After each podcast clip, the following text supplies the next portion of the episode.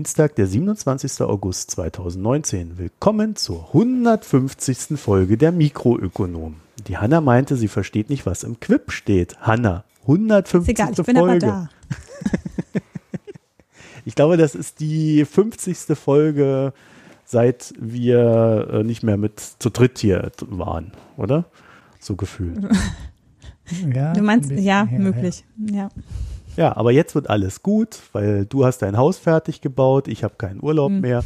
Ulrich äh, ist ja eh immer da und quält und quält. Ulrich, du bist doch da, oder? Äh, ja, ich bin da. Ja, dann sag doch mal Hallo. Ja, du stellst mich ja nicht mehr vor und nix, weil ich ja eh immer da bin. Ist, äh, Hallo, liebe oh, Hörerinnen ja. und Hörer. Ja, ich bin wieder da. Die Macht der Gewohnheit. Dieses Jahr. Ja, und der Ulrich, der hat, und das ist unser zweites Jubiläum heute, auf Twitter irgendwie gesagt, also wenn wir jetzt nicht 1000 Follower haben, veröffentliche ich die Folge nicht. Dann ist nichts passiert und dann hat er die Folge trotzdem veröffentlicht und dann sind die Follower gekommen. Jetzt haben wir da 1000 und er meinte, das müssen wir feiern. Also 150. Folge, 1000 Follower auf Twitter. Und wie wir uns letztens angeguckt haben, haben wir recht stabile Hörerinnenzahlen, so im Sinne von 8.000 bis 12.000, auch bei normalen Folgen, oder sogar Richtung 13.000. Und da sind wir ja auch ganz froh drüber. Mhm. Mhm. Danke dafür.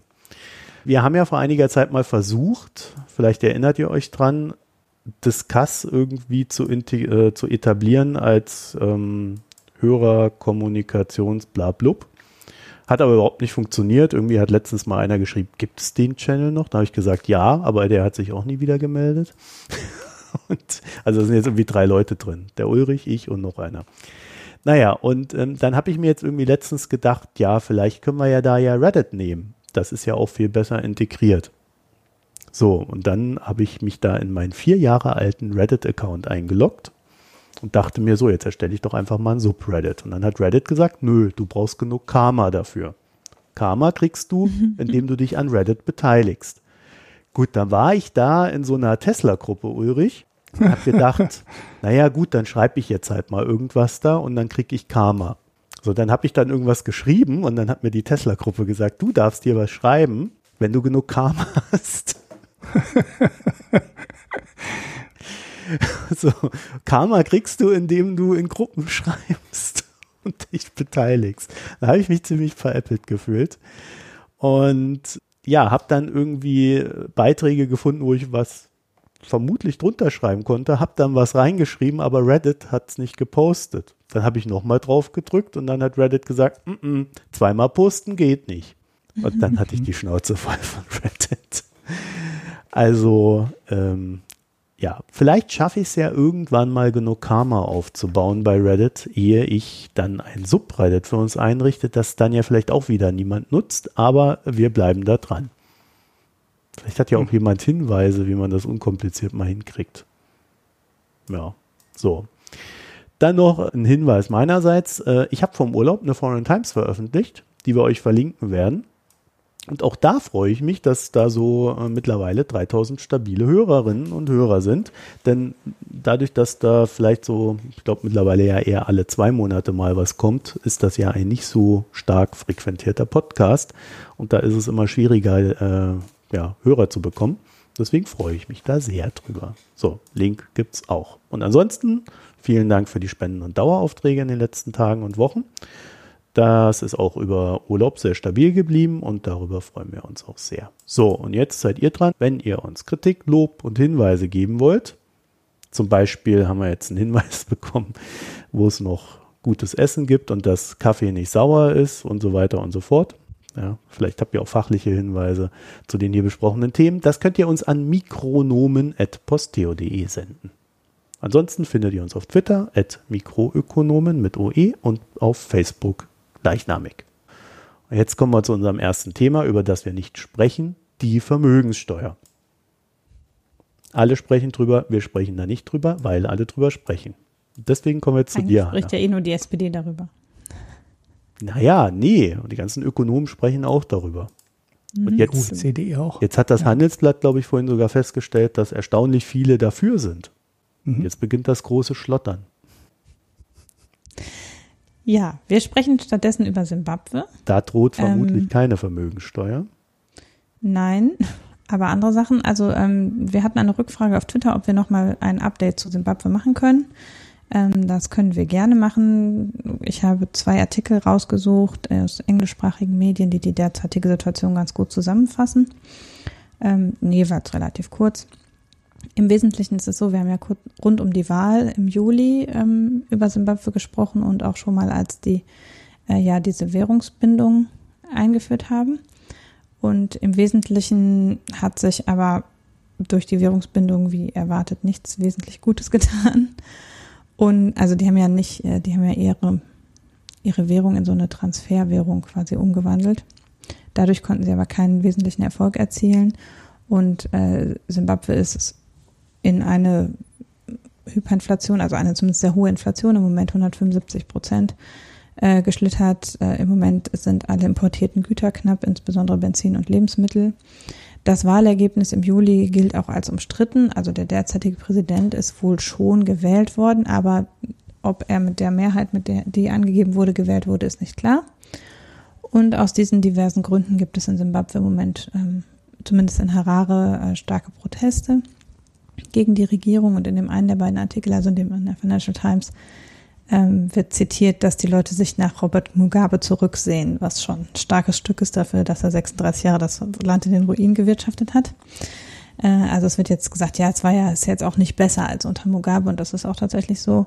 Äh, Simbabwe ist im Moment in einer in der schlechtesten wirtschaftlichen Situation seit zehn Jahren. Also so wie in der äh, letzten Wirtschaftskrise in Simbabwe 2009, so schlecht sind die Zahlen im Moment auch wieder.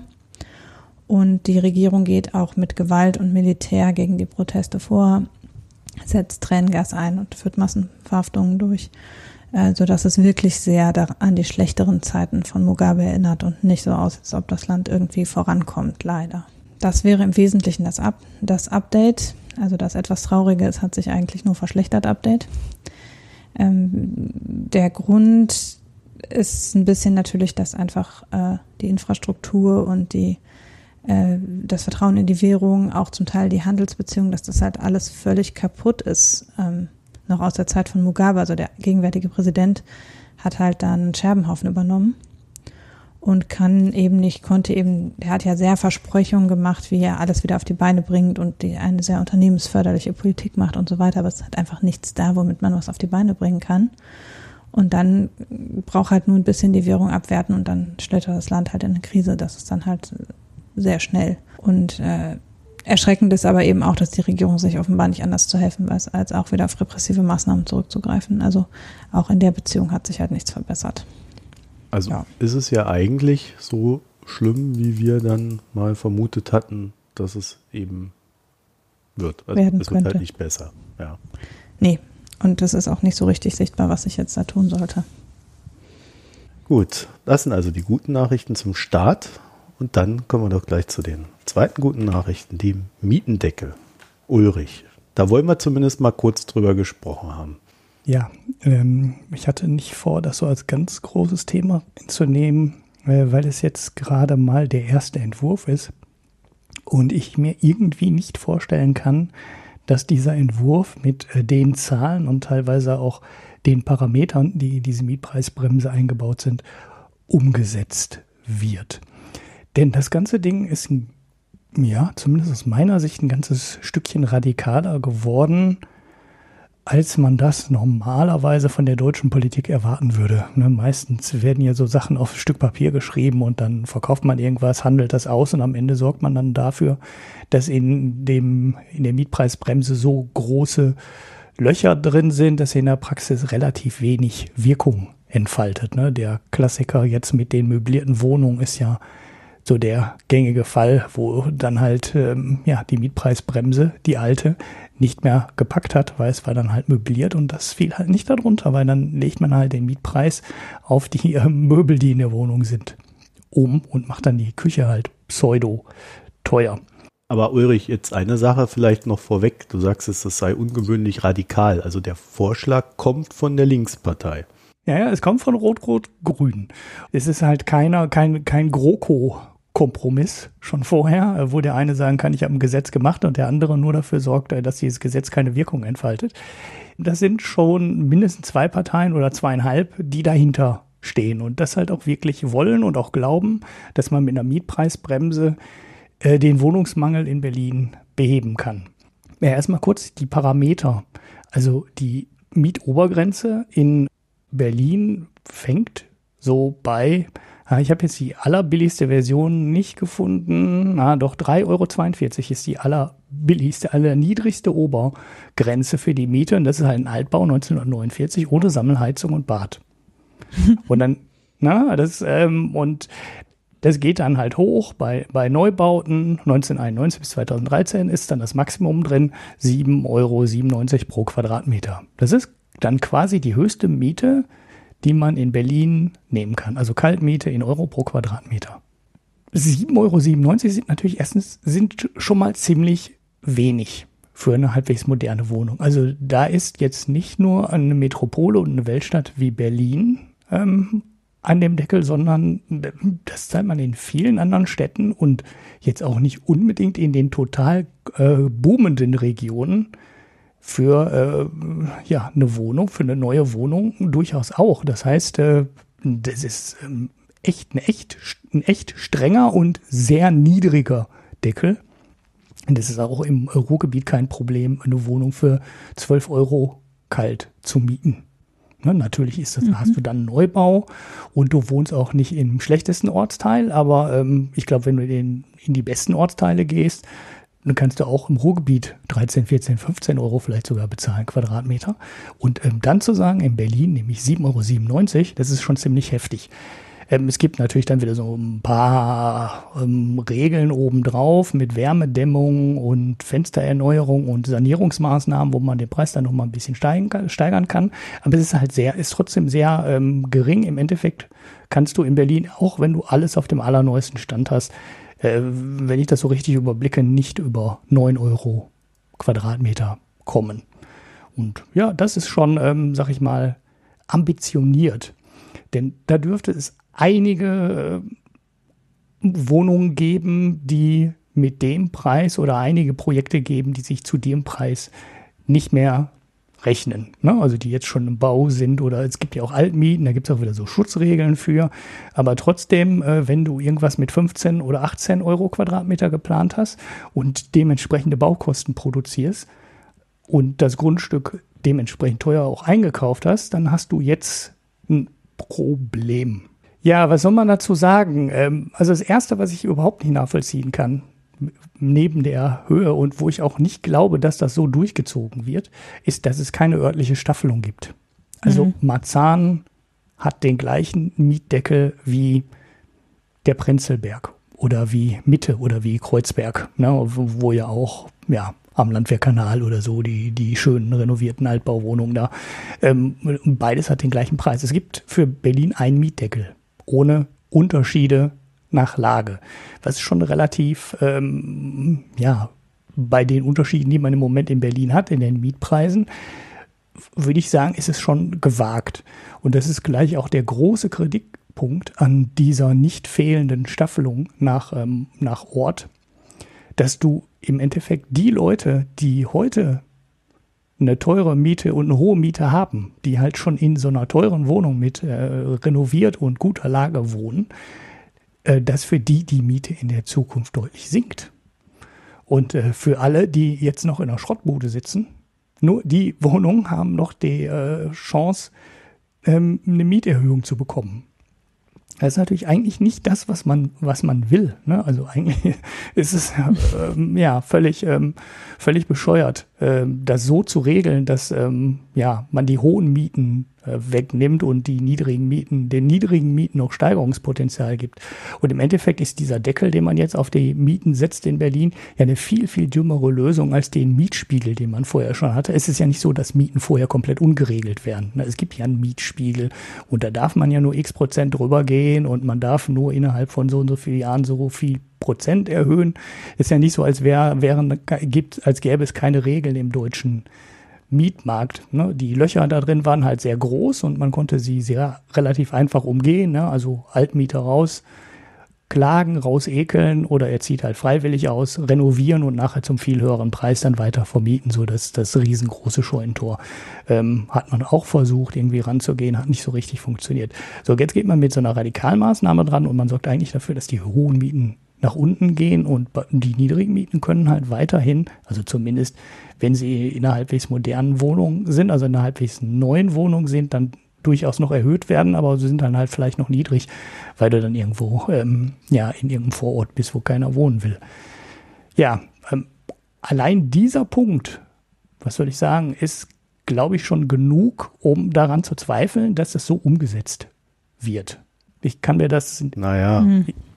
Ich kann mir das nicht vorstellen, dass das Sinn und Zweck der Übung sein soll, dass die, die 14, 15, 18 Euro Prenzelmieten auf 8 sinken und ähm, ja, äh, dann genauso viel kosten wie ja, ein Marzahn. Ja, äh, ich weiß es auch nicht, Ulrich. Ähm, es, es, ist aber tatsächlich jetzt in diesem ersten Entwurf so drin. Ne? Also, dass du auch ja, ja. Mieten, die schon hoch sind, äh, da gehst du dann zum Amt und sagst, oh, die Miete ist aber hoch. Die muss jetzt auf 8 Euro gesenkt werden, weil ihr habt mir jetzt für, zugesagt politisch, dass für fünf Jahre ich nur 8 Euro zahlen muss.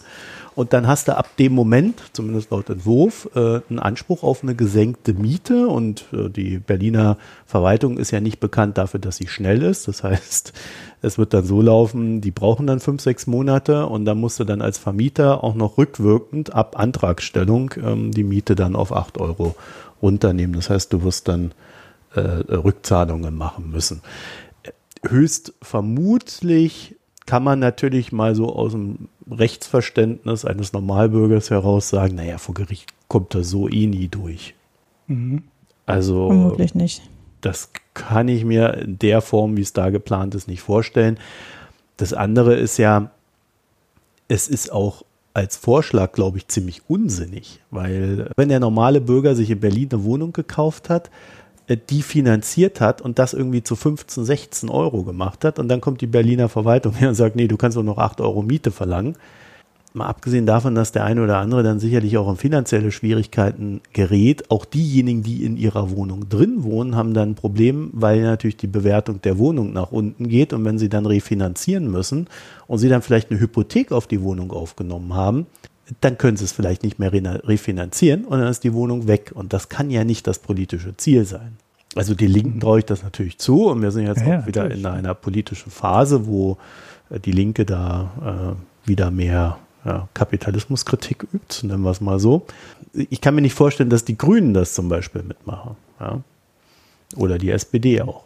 Ja, wobei ich, also ich glaube schon, dass da die, die das wird, glaube ich, relativ breit getragen, ist zumindest mein Eindruck äh, von außen. Also ich, ich kann mir schon vorstellen, dass da irgendwelche Sonderregeln reinkommen, gerade für die Sachen, die schon gebaut sind, weil das ist halt einer der großen, ähm, der, der, der großen Knackpunkte. Also wenn du jetzt ein Grundstück gekauft hast in Berlin, dann bist du ja völlig ähm, ja, dann hast du möglicherweise eine Million zum Fenster rausgeschmissen, weil äh, die Miete, die du eingeplant hast und die, du jetzt nehmen kannst, ist, ist jetzt halt nur noch die Hälfte dann, dann fängst du dein Bauprojekt doch gar nicht mehr an. Äh, sondern das macht ja gar keinen Sinn mehr, dann anfangen zu bauen, wenn du ja, das Grundstück so geplant hast oder den Kaufpreis von dem Grundstück so geplant hast, dass du dann halt mal irgendwann ähm, 15 Euro pro Quadratmeter Miete nehmen kannst für das Haus, was du noch da drauf baust. Das, das ähm, kriegst du nie mehr wieder zurück. Und was soll der jetzt machen? Also der hat jetzt ein Grundstück, das dann potenziell nur noch die Hälfte wert ist ähm, der wird doch jetzt nicht bauen. Ne? Geht nicht. Der kann das nie refinanzieren. Der, wenn er Pech hat, dann ähm, geht er pleite, weil er das Geld, äh, weil er nur Zinsen zahlen muss.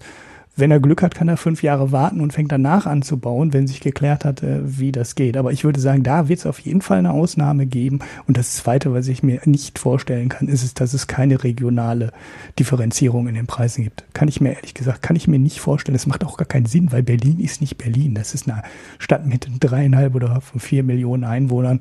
Und ähm, da muss doch eine örtliche Differenzierung rein. Dafür sind die Stadtteile viel zu unterschiedlich. Ja, natürlich. Äh, in der Lage der Nation äh, wurde ja, glaube ich, gerade ähm, auch das Thema Mietendeckel besprochen, da äh, basierend auf einer Entscheidung des Bundesverfassungsgerichts, wobei das jetzt kein Verfahren war, sondern ein abgelehnter Antrag. Und Also der Ulf Burmeier hat ja da sehr hoch gewichtet, ähm, dass irgendwie der Mietendeckel an sich machbar ist und es mag ja sein, dass er machbar ist. Dann ist aber auch immer die Frage, wie ist er ausgestaltet. Und ähm, es wird am Ende nicht so sein, dass in einer Wohnung, die heute 16 Euro kostet oder so, äh, am Ende die Krankenschwester, äh, die sonst für 8 Euro mietet, drin wohnen kann. Das mag sich ja mancher so vorstellen, aber das, das ist, glaube ich, auch nicht das politische Ziel, sondern diese Marktdifferenzierung, die du hast, die wird ja drin sein.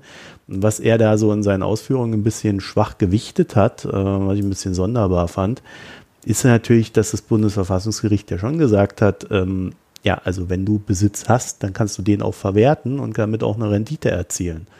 So, und da drin steckt eigentlich auch schon die Antwort wiederum auf das, was wir jetzt hier als äh, Deckel da vor uns sehen.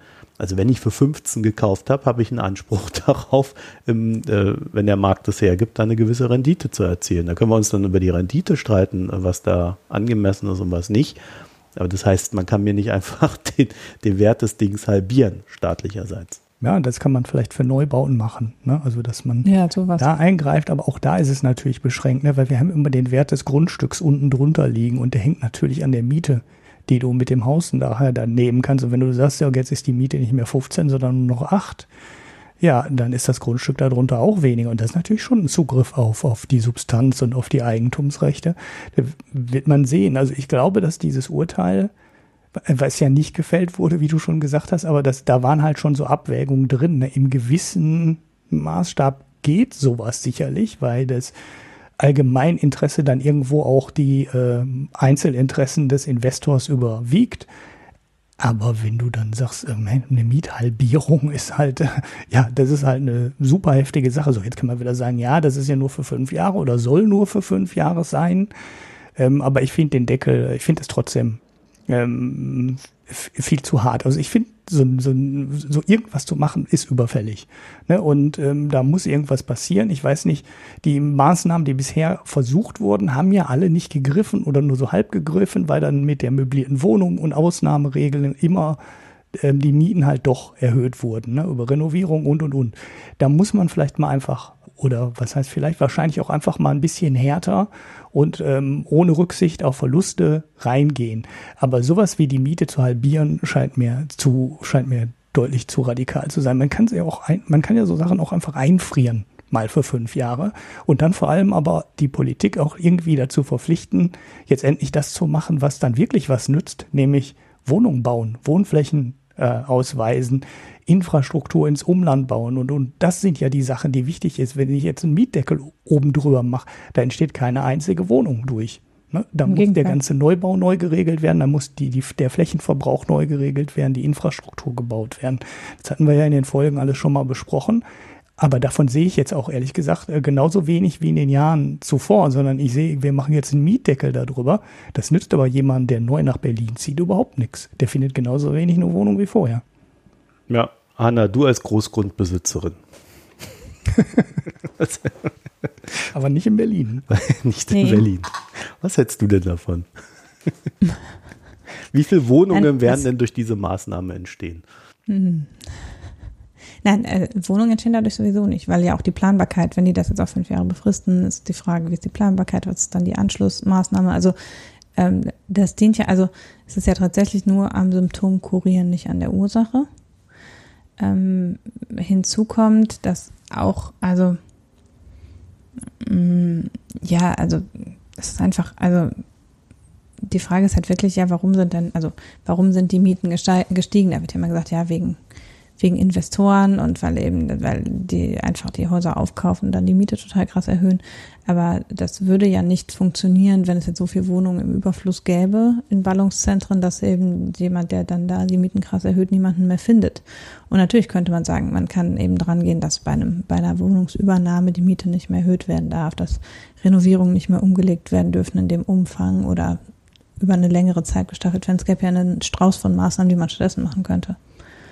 Und das aber, ja, es ist halt so einfach wirklich im Symptom. Und dann auch noch schlecht.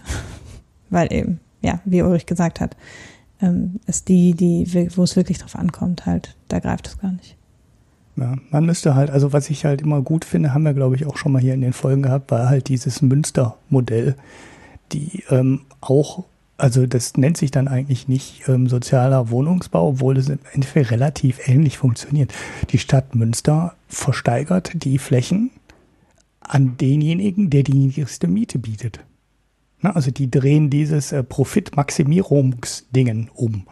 Der, es gibt ja deswegen so viele teure neue Wohnungen, weil du mit einer teuren neuen Wohnung am meisten äh, Profit einfahren kannst. Du kannst am meisten mhm. Geld verdienen. Und da sagt Münster, nee, genau das wollen wir nicht. Wir geben die Neubaufläche an denjenigen, der die preiswerteste Miete anbietet. Und deshalb wird auch in einer Stadt in Münster, die ganz gut boomt, ähm, ja, der geht es vielleicht ein bisschen besser drumherum, weil drumherum relativ viel Freifläche ist, aber die hat ja Berlin eigentlich auch. Und dann entstehen halt trotzdem neue, moderne, gute Wohnungen in guter Gegend, die dann ähm, sieben, acht Euro Miete kosten, also völlig finanzierbar sind. Und das schafft halt jemand, das zu bauen. Das, das ist natürlich für, das Grund, für den Grundstückspreis schlecht, ne? weil es wird nicht das Maximum mhm. an Miete und ähm, Rendite rausgequetscht. Und du kriegst dann halt das Geld nicht mehr für das Grundstück. Das ist dann das Problem. Aber Münster hat offensichtlich genug städtische Flächen, die sie verkaufen können. Ich weiß nicht, ob das in Berlin anders ist, dass in Berlin auch einfach städtische Fläche fehlt, die man dafür nehmen ähm, könnte oder verwenden könnte. Aber das sind im Endeffekt die, die klügeren Ansätze, zu sagen, du, äh, Berlin hat ja auch Zugriff auf die Baugenehmigung zum Beispiel. Das ist ja ein ganz einfacher Ansatz.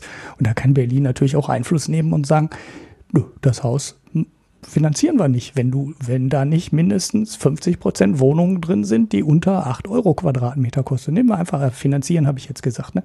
Äh, wir genehmigen das nicht, wenn da nicht mindestens 50 Prozent Wohnungen drin sind, die unter 8 Euro pro Quadratmeter kosten.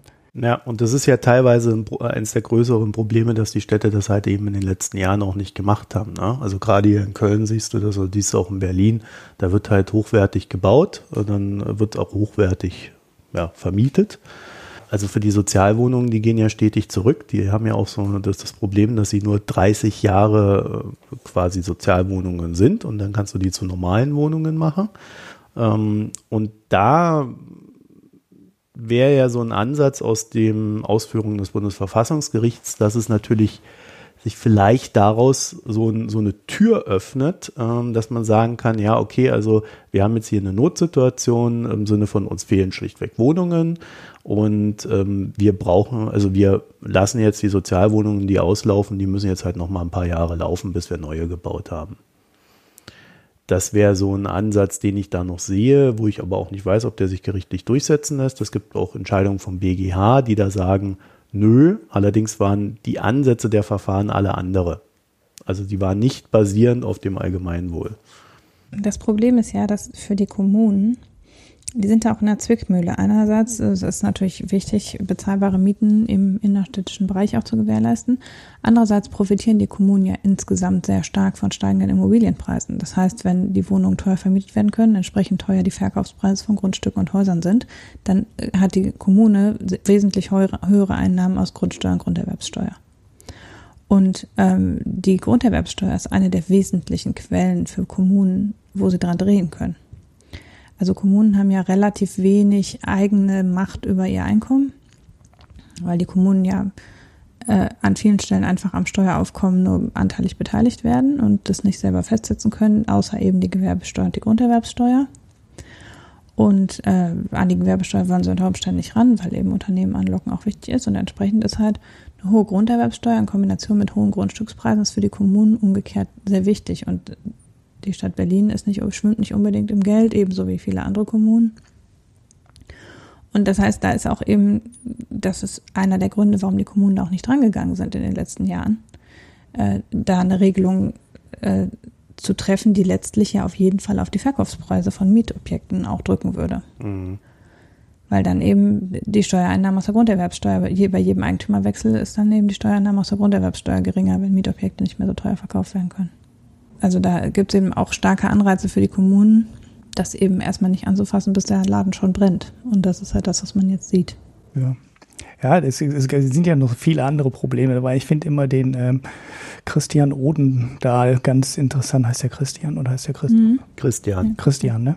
Mhm. Christian Odendahl ganz interessant, weil der war lange in Stockholm oder ähm, ja, ich glaube, der war auch wirklich da vor Ort. Er hat zumindest sich mit den Immobilienmärkten dort sehr intensiv beschäftigt.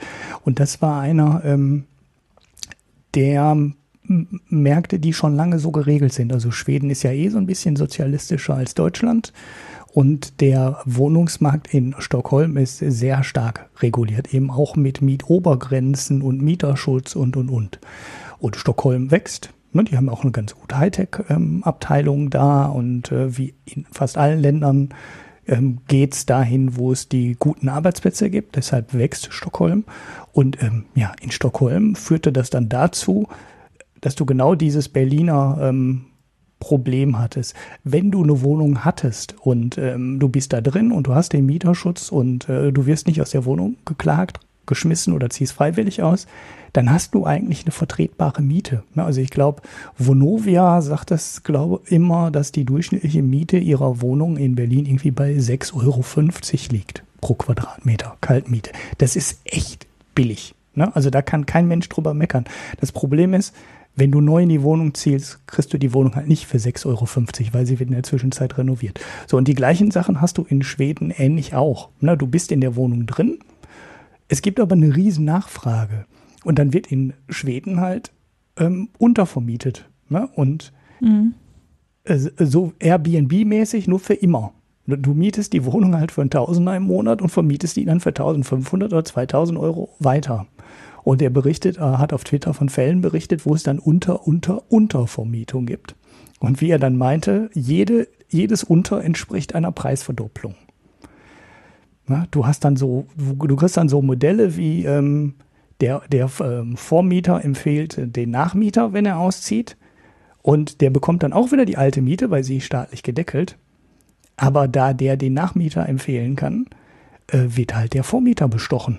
Und äh, da, wird, da, da entsteht ein potenziell riesiger Schwarzmarkt, äh, den du ja auch wieder verstecken kannst. Ne? Dann kannst du ja deine Küche ähm, mit in den Preis einbinden und dann läuft es halt nicht über Bestechung, sondern du nimmst dann halt 20.000 Euro für die Küche, die du eingebaut hast, ähm, als Ablöse für die Küche.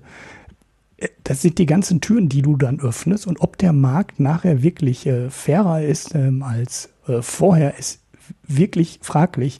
Und wenn die Politik an der Sache, äh, wir sorgen jetzt endlich für neue Wohnungen und es wird jetzt gebaut, äh, nichts ändert, dann ist es alles nur Stückwerk und wir werden ähm, äh, jede Menge, also wir werden das alte Problem der offiziellen Miete gelöst haben, weil das geht dann halt nicht mehr über acht Euro. Wir werden aber zig neue Probleme ähm, dazu bekommen, die am Ende wieder für ähnliche Mietniveaus sorgen äh, wie bisher. Nur stecken sich dann andere Leute das Geld ein und nicht mehr der Besitzer des Hauses ob das dann äh, ein sinnvolles Ziel der Politik ist, ja, muss jeder selbst entscheiden. Gut, dann haben wir jetzt mal kurz über den Mietendeckel geredet, so wie wir das geplant haben. Mhm. Jetzt musste ich hier mal einen Schlussstrich ziehen. Dann würde ich sagen, als nächstes kommen wir mal zum bösen Kapitalismus im Sinne der Kapitalmärkte, denn der Atlantic hat äh, vor so ein paar Wochen ein Thema aufgemacht, dass Aktienrückkäufe etwas sehr Böses sind. Und ähm, die Ausgangslage ist wohl die, dass in den USA momentan extrem viele Unternehmen, zumindest die größeren, die Geld haben, begonnen haben, Aktien zurückzukaufen. Und äh, das geht ja jetzt auch schon ein paar Jährchen. Jedenfalls, ähm, sie tun das und äh, der Atlantic war dann so der Meinung, hm, das ist doch zu, eigentlich hat doch niemand einen Vorteil davon, wenn Unternehmen Aktien zurückkaufen. Und auch die SEC hat sich letztes Jahr mal mit dem Thema äh, beschäftigt und die hat dann etwas festgestellt, nämlich dass vielleicht doch jemand etwas davon haben könnte, wenn Aktien zurückgekauft werden, außer den Aktionären, nämlich die Vorstände. Und die haben da mal reingeguckt und haben dann festgestellt, dass in den acht Tagen nach der Ankündigung eines Aktienrückkaufsprogramms die Vorstände fünfmal so viel Aktien verkaufen wie an normalen Tagen. Was ich jetzt das so. Viel. Das ist viel, findest du? Ist aber auch irgendwie logisch, oder? ähm, naja, gut, Sie sagen, wir machen ein Aktienrückkaufsprogramm. Ähm, hier sind übrigens meine. naja, also es ist ja so, dass viele Vorstände haben Aktienoptionen. Und diese Aktienoptionen entstehen auch durch Aktienrückkaufprogramme. Das heißt also, ähm, das Unternehmen kauft entweder Aktien zurück und gibt die dann quasi dem Vorstand für seine Optionen oder ähm, es hat diese Aktien und gibt dem Vorstand, wenn er seine Optionen hat, äh, dann halt diese Aktien. Und wenn du allerdings als Vorstand weißt, immer wenn ich so ein Aktienrückkaufprogramm ankündige, und das will ich ja ohnehin machen, weil ich muss ja irgendwann diese Aktienoptionen bedienen, die da überall die ganzen Mitarbeiter haben, äh, oder ich ähm, will meine Aktionäre erfreuen, dann weiß ich natürlich auch, hm, danach steigt der Kurs. Also wenn ich dann Aktien habe, verkaufe ich sie doch, weil Aktien eines Vorstandes sind heutzutage ja schlichtweg eine Gehaltskomponente. Da aber jeder mhm. weiß, dass der Kurs in dem Moment steigt, wo so ein Aktienrückkaufprogramm angekündigt wird, vermutlich kaufen dann auch extra Leute, Leute diese Aktien, weil sie wissen, dass der Kurs steigt und dadurch steigt der Kurs noch weiter oder überhaupt erst.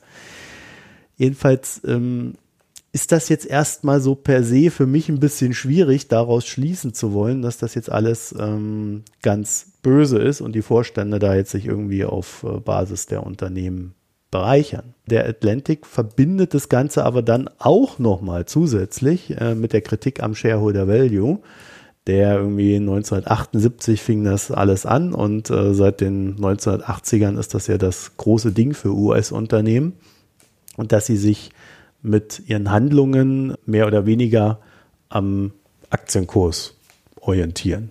Weil ist der Aktienkurs hoch, dann äh, ist das Unternehmen erfolgreich, die Aktionäre sind zufrieden und das ist dann der Ausdruck des Ganzen.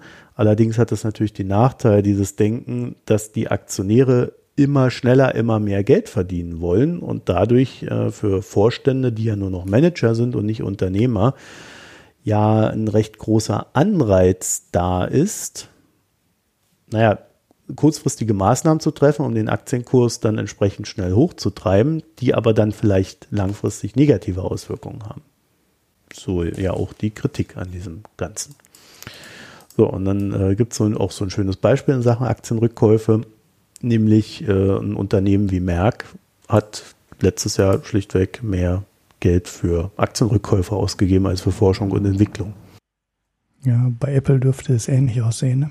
Finde ich sogar noch extremer. Habe ich nicht reingeguckt bei Apple.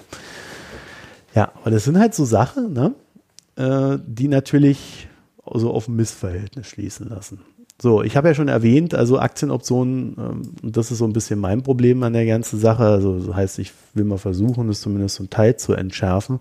Also ein Problem sind halt diese Aktienoptionen, die halt den Vorstand sagen, hier ein Teil deines Gehaltes sind Aktienoptionen und mein Gehalt will ich natürlich haben. Also ich will nicht mit meinem Gehalt dann auch noch irgendwie rumspekulieren.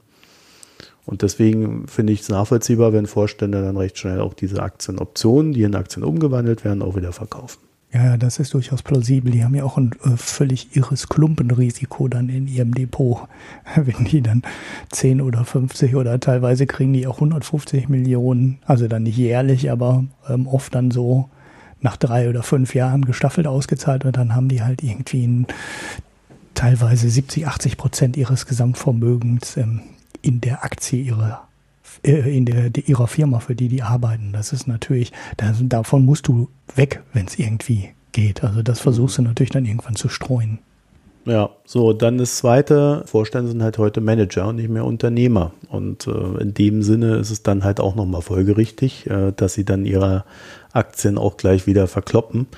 Und ähm, ja, ich, äh, da kann man immer drüber streiten, ja. Also Taleb würde jetzt sagen, die haben dann halt kein Skin in the Game. Ich würde sagen, naja, es ist halt ein Geschäft. Ne? Also es ist kein Glaubenskonstrukt, das ist keine Lebensaufgabe, sondern es ist halt ein Geschäft und der Vorstand wird auch als solcher eingekauft, dass er da halt ein Geschäft tätigt. Er verkauft seine Arbeitskraft äh, an das Unternehmen und in dem Sinne ist er ja dann selber auch Unternehmer, nur halt sein eigener. Und da liegt dann vielleicht das Anreizproblem wieder. Und dann das andere war, also wenn ich als Vorstand das weiß, dass ich, wenn ich das Aktienrückkaufprogramm ankündige, und es wird ja auch jedes Jahr angekündigt, also das ist kein Ereignis, was jetzt irgendwie extra dafür gemacht wird, sondern es ist einfach jedes Jahr da, äh, dann warte ich dann da natürlich drauf, weil ich dann genau weiß, okay, also da kriege ich nochmal fünf Prozent mehr für meine Kohle und es ist marktschonend. Also ich äh, ballere auch nicht den Kurs zurecht. Dann gibt es natürlich wiederum das andere Ding, dass es ja auch Anreizsysteme in diesem Ganzen gibt für die Vorstände, dass sie ja auch Kursschwellen erreichen müssen. Ja, also da dreht man sich dann so ein bisschen im Kreis. Dann macht er natürlich das Aktienrückkaufprogramm auch deswegen, weil er weiß, naja, dann ist die Wahrscheinlichkeit höher, dass ich diese Kursschwellen erreiche. Mhm. Also das ist so ein, so ein kleiner Kreislauf, den ich auch nicht unbedingt begrüße, weil der auch sehr kurzfristig gedacht ist, aber es ist zumindest innerhalb des Gesamtwerkes, ist es logisch konsistent, dass er es tut, der Vorstand. Und es ist in dem Sinne jetzt nicht erstmal ein Betrug. Mhm.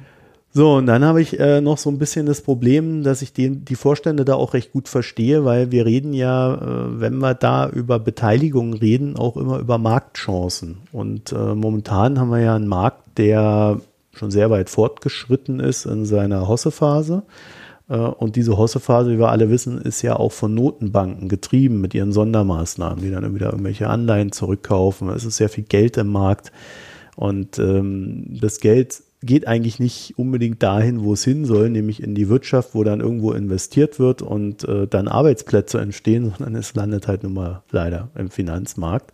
Und die Unternehmen wissen auch aus Risikoaspekten heraus oftmals nicht, was sie tun sollen. Ja? Also ähm, wenn sie jetzt in irgendeine Fabrik in China investieren und dann ähm, ja die Wirtschaft jetzt doch einbricht, weil der Zyklus halt am Ende ist oder weil Trump durchdreht und den großen Handelskrieg vom Zaun bricht, ja, dann war es halt eine Fehlinvestition. Das heißt, der einfachste Weg, etwas zu tun, ist, eigene Aktien zurückkaufen. Dein Geschäft machen, Aktien zurückkaufen, dadurch den Wert des Unternehmens steigern oder des Aktienkurses. Mhm. Also auch hier sehe ich irgendwie so diese Anreizsysteme in sich geschlossen logisch und da müsste man dann halt fragen, naja, ist nicht vielleicht auch die Marktphase ein Problem? Und das führt halt dann dazu, dass äh, zu meiner, zu meiner Aussage, wir haben halt ein Wachstum ohne Fundament und deswegen, also ich sehe nicht, wo ich unternehmerisch handeln soll, könnte, wenn ich jetzt irgendwie bei Merck sitzen würde oder bei General Electric oder was weiß ich wo. Ja, also in so großen Unternehmen. Als kleines Unternehmen hast du da ja auch ganz andere Möglichkeiten, weil du ja noch in Märkte hineinwachsen kannst. Naja gut, große Übernahmen könnten sie auch machen, so. Aber trotzdem, das ist, ist, ist halt immer was anderes, wenn dir 100 Prozent der Firma gehören oder 50 Prozent. Ne? Also äh, gibt's ja auch. Ne? Also ich meine, Facebook und Google und so weiter sind ja schon Firmen, wo die Gründer noch ähm, am Ruder. Ja, aber das sind ja auch alles sitzen, ne? Unternehmen, die so einen Zukunftsmarkt haben, wo du noch was entwickeln kannst. Ja? Also äh, Fabrikbau kannst du nicht ewig machen und wenn du dich dann ausdiversifizierst, hast du dann auf einmal eine Holdingstruktur und der Markt macht da erstmal 10, 15 Prozent Abschlag äh, aus Sicherheitsgründen, weil es eine Holding ist. Ja, naja, gut, du hast jetzt das Beispiel äh, ähm, Merck gebracht. Merck ist ja schon ein Pharmakonzern und die sollten ja eigentlich zumindest in der Theorie doch noch mal ab und zu neue Medikamente auf den Markt ja, bringen. Aber ich glaube, wenn wir da über den Pharmamarkt reden, dann werden wir da schnell drauf kommen, dass, das, dass es da auch wenig Anreize für gibt. Ja, ja, da, da ist auch relativ viel gefaked und dann äh, neu umgelabelt und du musst die Tablette nur alle zwei Tage nehmen und nicht mehr jeden Tag und schon ist es ein neues Medikament und du kriegst wieder ähm, Patentschutz und sowas. Ja, ja, ich weiß, da wird viel, äh, äh, viel betrogen und gelogen, aber gibt ja. Firmen, das ist einfacher und es gibt Firmen, das ist schwieriger, richtig ja. unternehmerisch zu arbeiten. Also, worauf ich damit hinaus will, ist am Ende auch nur die Aussage, also äh, in einem gewissen Sinne hat der Atlantik recht, aber es ist halt auch nicht so einfach, wie er sich's macht. Ja, also äh, die Aktienrückkaufprogramme, die haben durchaus eine Funktion, ähm, unter anderem auch im Sinne der Aktienoptionen äh, dass die Anreizsysteme nicht optimal sind und nicht gut sind teilweise, wissen wir eigentlich auch, aber da müssten dann halt auch wieder die Aktionäre mal ran äh, und dann halt entsprechend die, Aufs äh, die Aufsicht, also der Aufsichtsrat und ja, vielleicht ja auch mal der Vorstand selber. Also da braucht es halt einen Kulturwandel. Und ähm, das kann man nicht einfach so erzeugen, außer man sagt halt, okay, wir regulieren das komplett wo ich aber auch mhm. so das Gefühl habe, das wird jetzt nicht unbedingt in Wälder passieren. Naja, gut, ja. dann Ulrich, haben wir das nächste Thema. Ich glaube, das hat die Hanna, ne? Hanna. Du hast dich mit Markus ja. Söder beschäftigt. Nee, Dobrindt.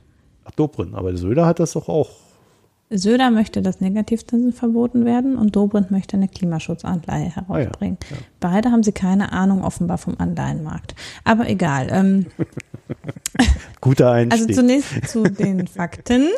Ähm, also es ist so, dass ähm, Alexander Dobrindt in welcher Funktion auch immer, weil ja eigentlich er jetzt gerade nicht über Bundesanleihen oder so zu entscheiden hat, ähm, sich überlegt hat, es wäre doch ganz schick, wenn wir jetzt die anstehenden Investitionen in den Klimaschutz darüber finanzieren, äh, dass wir eine sogenannte Klimaschutzanleihe oder Klimaanleihe äh, rausbringen. Ähm, das, äh, dafür möchte er ähm, vergleichsweise hohe Zinsen steht in der Zeit, also astronomisch hohe Zinsen gegeben den derzeitigen Marktzins von zwei Prozent für Sparer ausgeben. Ähm, denn Klimaschutz, so sein, seine Argumentation, braucht ja Milliardeninvestitionen und darum wollen wir Bürgerinvestitionen in den Klimaschutz äh, anreizen und honorieren. Und ja, äh, also es soll eine garantierte staatliche Rendite von zwei Prozent und eine Laufzeit bis 2030 geben. Und er bringt da die KfW Bankengruppe ins Spiel, also es soll aus, durch die KfW ausgegeben werden. Und das soll eine breite Bürgerbewegung für das Klima und kein äh, sein. Und dann sagt er eben das gleiche, was Söder wohl auch gesagt hat, dass er, er keine Geldvernichtung durch Negativzinsen für den deutschen Sparer möchte. Und äh, der Freistaat Bayern hat ja auch schon im Bundesrat wohl möchte einen Vorstoß machen, dass Negativzinsen verboten werden auf zumindest geringe Vermögen. Und da spielt das wohl offenbar mit rein, dass die, ähm, dass die Bayern jetzt äh, um das Sparsäckel fürchten ihrer Bürger und deshalb äh, jetzt da irgendwas suchen, wie sie ähm, ja völlig überteuerte Anleiheprodukte äh, auf den Markt bringen können. Und man fragt sich halt, äh, wie kommt er darauf? Äh, wir verlinken mal noch einen Artikel aus der Wirtschaftswoche, der äh, genau das nämlich ähm, auch sagt, nämlich es ist Murks. Und das ist auch wirklich, also da gibt es überhaupt keine logische Begründung für. Also derzeit liegt der Marktzins für den Staat irgendwie bei 0,4, minus 0,4 Prozent. Selbst wenn man jetzt sagt, okay, man möchte, äh, sagen wir mal, äh, das als besonders ähm, für den Bürger irgendwie äh, einen besonderen Anreiz setzen oder man möchte das mobilisieren, dass die Bürger sich mit dem Klimaschutzinvestitionen irgendwie identifizieren und dass sowas wie ein Bürgerfonds für den Klimawandel ist, dann würde es ja auch eine Verzinsung mit plus 0,5 Prozent schon vorlich tun, um attraktiver zu sein als jedes andere Produkt. Aber zwei Prozent ist halt wirklich, also da fragt man sich halt, warum will man denn das so völlig überteuern, wenn der Staat im Moment investieren könnte ähm, für umsonst oder beziehungsweise noch mit Gewinn. Und das ist halt, also das kann man eigentlich überhaupt nicht erklären. Erklärung, die man nennen könnte, wäre, dass es als Möglichkeit gesehen wird, die Schuldenbremse zu umgehen. Also quasi, wenn die KfW diese Anleihe rausgibt und daraus dann wiederum Klimaschutzinvestitionen tätigt, wäre es ja nicht der Staat selbst und das heißt, es wäre nicht Klima, äh, nicht Schuldenbremsen wirksam. Das würde aber auch gehen, wenn die KfW ohne so eine astronomische Verzinsung Geld aufnehmen würde, weil die KfW kriegt halt auch zu null Zins im Moment Geld und könnte das investieren. Außerdem mhm. könnte man natürlich auch sagen, für Klimaschutzinvestitionen lockern wir die Schuldenbremse. Da machen wir eine Ausnahmeklausel. Oder man schafft einfach die Schuldenbremse ab, wie ja auch ähm, inzwischen unter Ökonomen relativ umfassend diskutiert wird, dass es vielleicht eine gute Idee wäre, vor, gegeben dem Mangel an Infrastrukturinvestitionen, dem katastrophalen Netzausbau und den Herausforderungen des Klimawandels, dass der Staat gefälligst das im Moment auf der Straße liegende Geld nutzen sollte, um zu investieren. Ähm, dann dieses Argument mit der Bürgerbewegung für den Klimaschutz ist halt völliger Populismus weil ähm, es ist genug Geld im Markt, man muss nicht unbedingt den deutschen Sparer heranziehen, um diese Investition zu tätigen. Ähm, es gibt sowieso einen breiten Konsens, dass in diesem Bereich investiert werden muss. Also im Volk ist der Wille ja viel mehr da als in der Politik im Moment. Ähm, und es würde also völlig reichen, eine nur gering über Marktzins liegende Anleihe rauszubringen, dass Leute diese Anleihe kaufen, vermutlich. Und ähm, ja, und das ist auch diese, ich finde, das ist ja auch das, das ist dann so, ja, für deutsche Sparer soll es dann eine Anleihe mit zwei Prozent Zinsen geben, wo ich mich frage, ja, wie will man das denn regulieren, dass nicht jemand anderer die Anleihen kauft?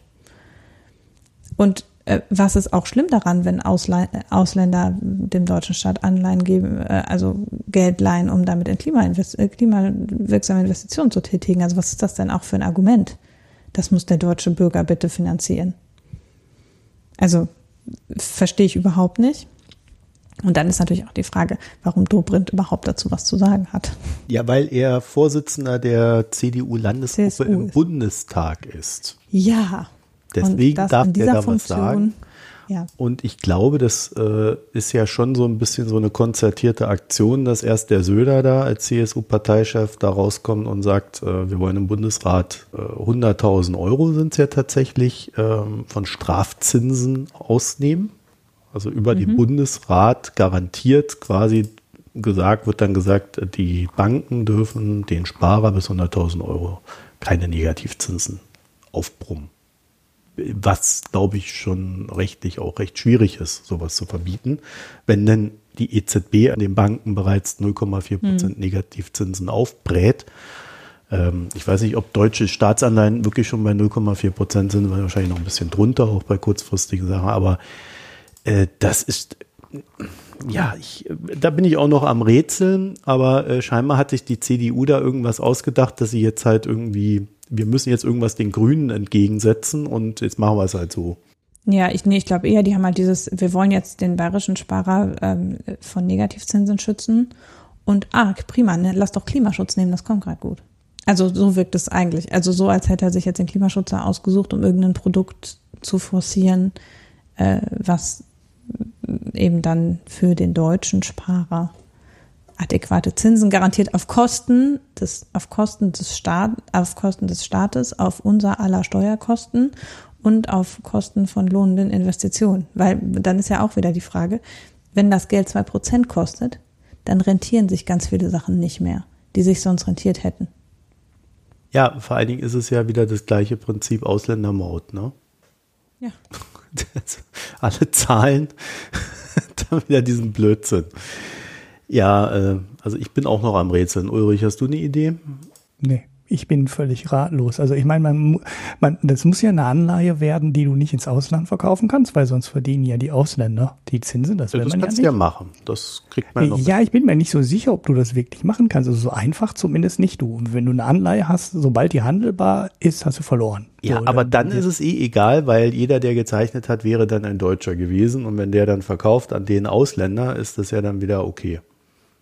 Ja, dann hat der, der deutsche Sparer sich halt äh, äh, billig äh, Geld eingesackt, indem er dann für, für 25.000 Euro die Anleihen gekauft hat, die zwei Prozent abwerfen und äh, ja, dann nicht bei 100 notieren würden, sondern normalerweise bei 130 oder 140 notieren würden oder 150. Wenn die dann also wahrscheinlich genau. auch läuft, die Anleihe, ne? Also äh, im freien Handel. Ja, ja, genau. Der, der, der Kurs wird sofort nach oben springen, weil ja, die ist ja viel wertvoller. Ja. Ähm, ja, ja, das macht dann aber auch keinen Sinn, weil es ja kein Produkt für Sparer. Also wenn, ne, also musstest du verhindern, dass du das Ding verkaufen kannst. Zumindest, dass du es verkaufen kannst an Ausländer. Ähm, sobald es handelbar wird, hast du verloren. So, was du jetzt natürlich machen könntest, ist, äh, du machst da so eine Sparbuchkonstruktion irgendwie. Also, wo du dann sagst, äh, so, es gibt hier ein Klimasparbuch. Er hat ja Anleihe gesagt, aber vielleicht könnte man das als Sparbuch organisieren, weil dann müsstest du zu einer Bank gehen, das Geld dann drauf einzahlen und das Ding würde nie an der Börse gehandelt werden, wie so ein Sparbuch halt auch nie an der Börse gehandelt wird. So, dann darf da jeder ähm, x, äh, ne, 10, 20 oder 30.000 Euro maximal einzahlen und bekommt dann seine 2% darauf zu ähm, gut geschrieben. Gut, da könnte sie immer noch nicht mit vermeiden, dass Privatpersonen aus dem Ausland dann nach Deutschland kommen und äh, 20.000 Euro auf dieses Sparbuch einzahlen, weil es ist ja freier Kapitalverkehr innerhalb der EU. Ne? Also jeder darf das. Dann könnte halt jeder Franzose auch nach Deutschland kommen und sich 20.000 Euro einzahlen und sich die 2% einstecken. Also mir ist unklar, wie man das in einem EU-Binnenmarkt so regeln will, äh, dass, äh, dass du nicht in Brüssel ähnliche Probleme bekommst, wie ähm, die CSU mit ihrer völlig bescheuerten Pkw-Maut am Ende bekommen hat. Da haben auch alle gesagt, Leute, das Ding wird in Brüssel kassiert werden. Und ähm, ich habe es fünf Jahre lang oder seit der Idee habe ich es permanent getweetet, die Nummer wird, ge die wird scheitern, die wird scheitern. Nehmen sich ganz viele Gutachten besorgt, wo das Gegenteil drin stand. Oder am Ende haben die ganzen Zweifler recht gehabt. Es war ja nicht, ich war ja nicht der Einzige, der das gesagt hat. Das haben ja alle, haben ja, die Mehrheit hat sofort gesagt, die Nummer kriegt ihr in Brüssel nicht durch. Und äh, wie die, die so eine Spar Klimaanleihe nur für Deutsche durchkommen soll, ist mir auch schleierhaft. Vielleicht gibt es da eine clevere Konstruktion. Nach den Erfahrungen der CSU in den letzten zehn Jahren im Verkehrsministerium bezweifle ich aber, dass die CSU diese Möglichkeit findet, sondern sie werden, wenn überhaupt, wenn diese Idee überhaupt zu irgendwas werden sollte, ähm, das vor die Wand fahren. Ich habe da keine Zweifel dran. Also die, ja. sind, die sind zu doof, die kriegen die Nummer nicht durch. Naja, nee, sie haben ja schon einen Vorschlag gemacht, der so doof ist, dass er nicht funktionieren wird. Es gibt aber tatsächlich in Frankreich ein Sparbuch namens Livret A. A. Und ähm, da gibt es 0,75 Prozent Zinsen drauf. Ja, das ist aber halt so, ein, also ich meine, das ist halt eine völlig andere Größenordnung. Ja. Und das ist, glaube ich, auch, ähm, da ist auch der Betrag, den man da maximal reinstecken kann, relativ klein. Ja, der Dobrindt will ja auch die kleinen Sparer da. Also es ist wirklich nur bis 10.000 Euro oder sowas. Also es ist halt wirklich so eine Mini-Mikro-Sparmaßnahme äh. quasi. Ähm, und ja, und das ist halt 0,75 Prozent, äh, ist halt immer noch, weiß auch nicht, wie die Laufzeit davon ist, ja. Der will ja 2 Prozent auf die nächsten 31. Januar 2020. Also das ist ja, äh, ähm, ja, also auf zehn Jahre dann auch zahlen, nicht irgendwie auf zwei oder was. Ja, ja. Also ähm, ja, also ich finde das äh, auch eher belustigend als äh, interessant, aber äh, es zeigt halt, dass die Bayern sich da treu bleiben im Sinne von, also politisch treu bleiben. Wir hauen mal einen raus, ne? Das ist ja auch beliebt dort. Und deswegen nehme ich das immer nicht so ganz ernst. Wir müssen dann allerdings aufpassen, wenn die nächsten Koalitionsverhandlungen anstehen. Ich glaube, mhm. da, da gibt es dann wieder sowas wie die Mütterrente, äh, gibt es dann halt so eine, so eine Anleihe für zwei Prozent. Einfach damit die ruhig gestellt sind. Klimariester. das habe ich eben auch gedacht. Das wäre natürlich auch eine Lösung, einfach das zu subventionieren. Also wenn Leute so ein Sparprodukt kaufen, was in klimafreundliche Investitionen geht, dass das dann subventioniert wird. Mal wieder so ein Subventionsprogramm, was ja so viel erfolgversprechend ist wie die Wohnungsbauprämie und die Riester-Rente. Ja. Das Bescheuerte ist ja auch, dass das Baukindergeld. Das ja, ja, dass das ja gar nicht braucht. Ne? Das ist ja total rechte nee. Tasche, linke Tasche. Ne? Also macht ja überhaupt keinen Sinn. Wir machen die Klimawende-Investitionen absichtlich teuer, indem wir da zwei Prozent Zins draufknallen und verteilen die an Sparer um. Also das, mir ist auch dieser Umverteilungsaspekt überhaupt nicht äh, klar. Also es ist für mich komplett unlogisch, äh, was man damit erreichen will. Wir müssen ja auch in Deutschland zum Beispiel nicht mehr sparen. Es gibt ja gar keinen Grund.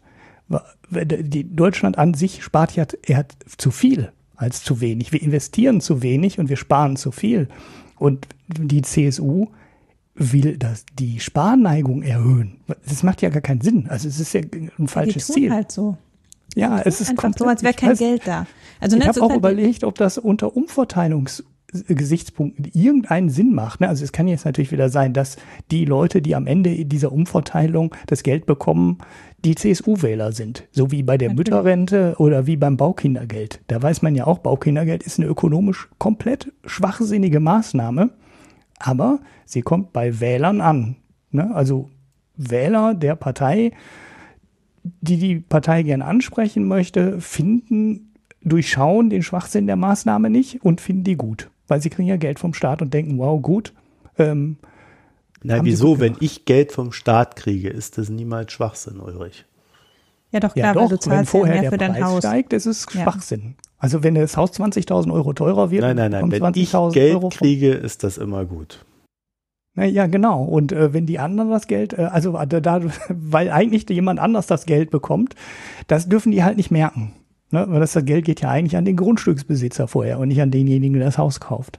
Weil der Grundstückswert vorher steigt. Und äh, ja, das durchschaut keiner und dann denken die Leute, das wäre gut und das ist eine gute Maßnahme gewesen. Naja, hier hat es halt noch den Effekt, dass ähm, man damit transportieren kann, die Regierung würde nicht ausreichend in Klimaschutzmaßnahmen investieren, weil ja kein Geld da wäre. Also ne, das ist natürlich dieser Nebeneffekt. Wir müssen erstmal Geld beschaffen, dann können wir was tun.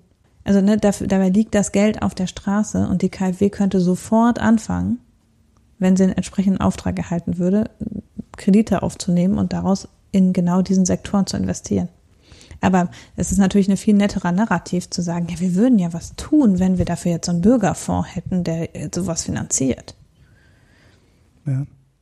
Ja, es kann auch gut sein. Wie, deshalb, das Beispiel war vielleicht ganz gut mit dem Baukindergeld, das nochmal hier einzubauen, weil das ist ökonomisch genauso Schwachsinn.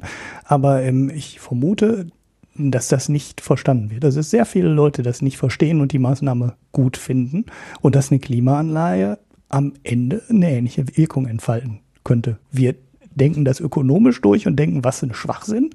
Ähm, und die Bevölkerung ne, denkt das halt nicht ah, ökonomisch. Jetzt aber Schluss hier mit Bürgerbashing, das ist ja. Nein, äh, ist halt so. Mein Gott, äh, man muss das ja auch auseinanderdröseln. Das ist ja in einer Talkshow in, in einem Ein-Minuten-Statement nicht erklärt. Ne? Und dann kriegst du halt viele Sachen nicht äh, kommuniziert. Und die Leute verstehen es halt nicht, weil es keiner mal über zehn Minuten erklärt. Naja, und dann funktioniert es vielleicht doch wieder. Politisch funktioniert die Maßnahme, vielleicht auch wenn sie ökonomischer Schwachsinn ist. Dann kommen wir mal zu den positiven Seiten des Lebens.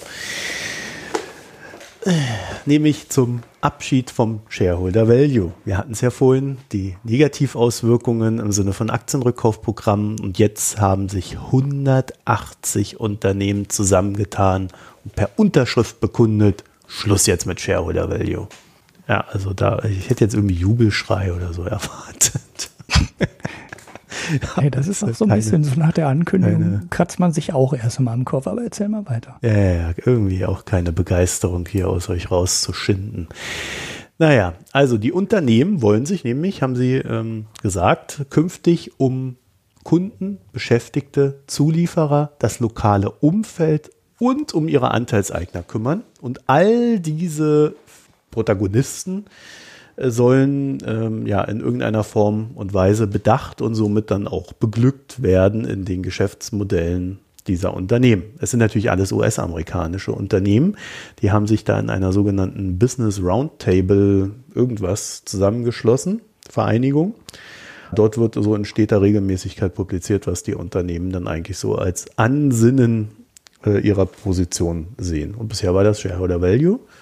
Ja, und jetzt ist es halt eben Stakeholder Value, glaube ich, nennt man das dann. Ne?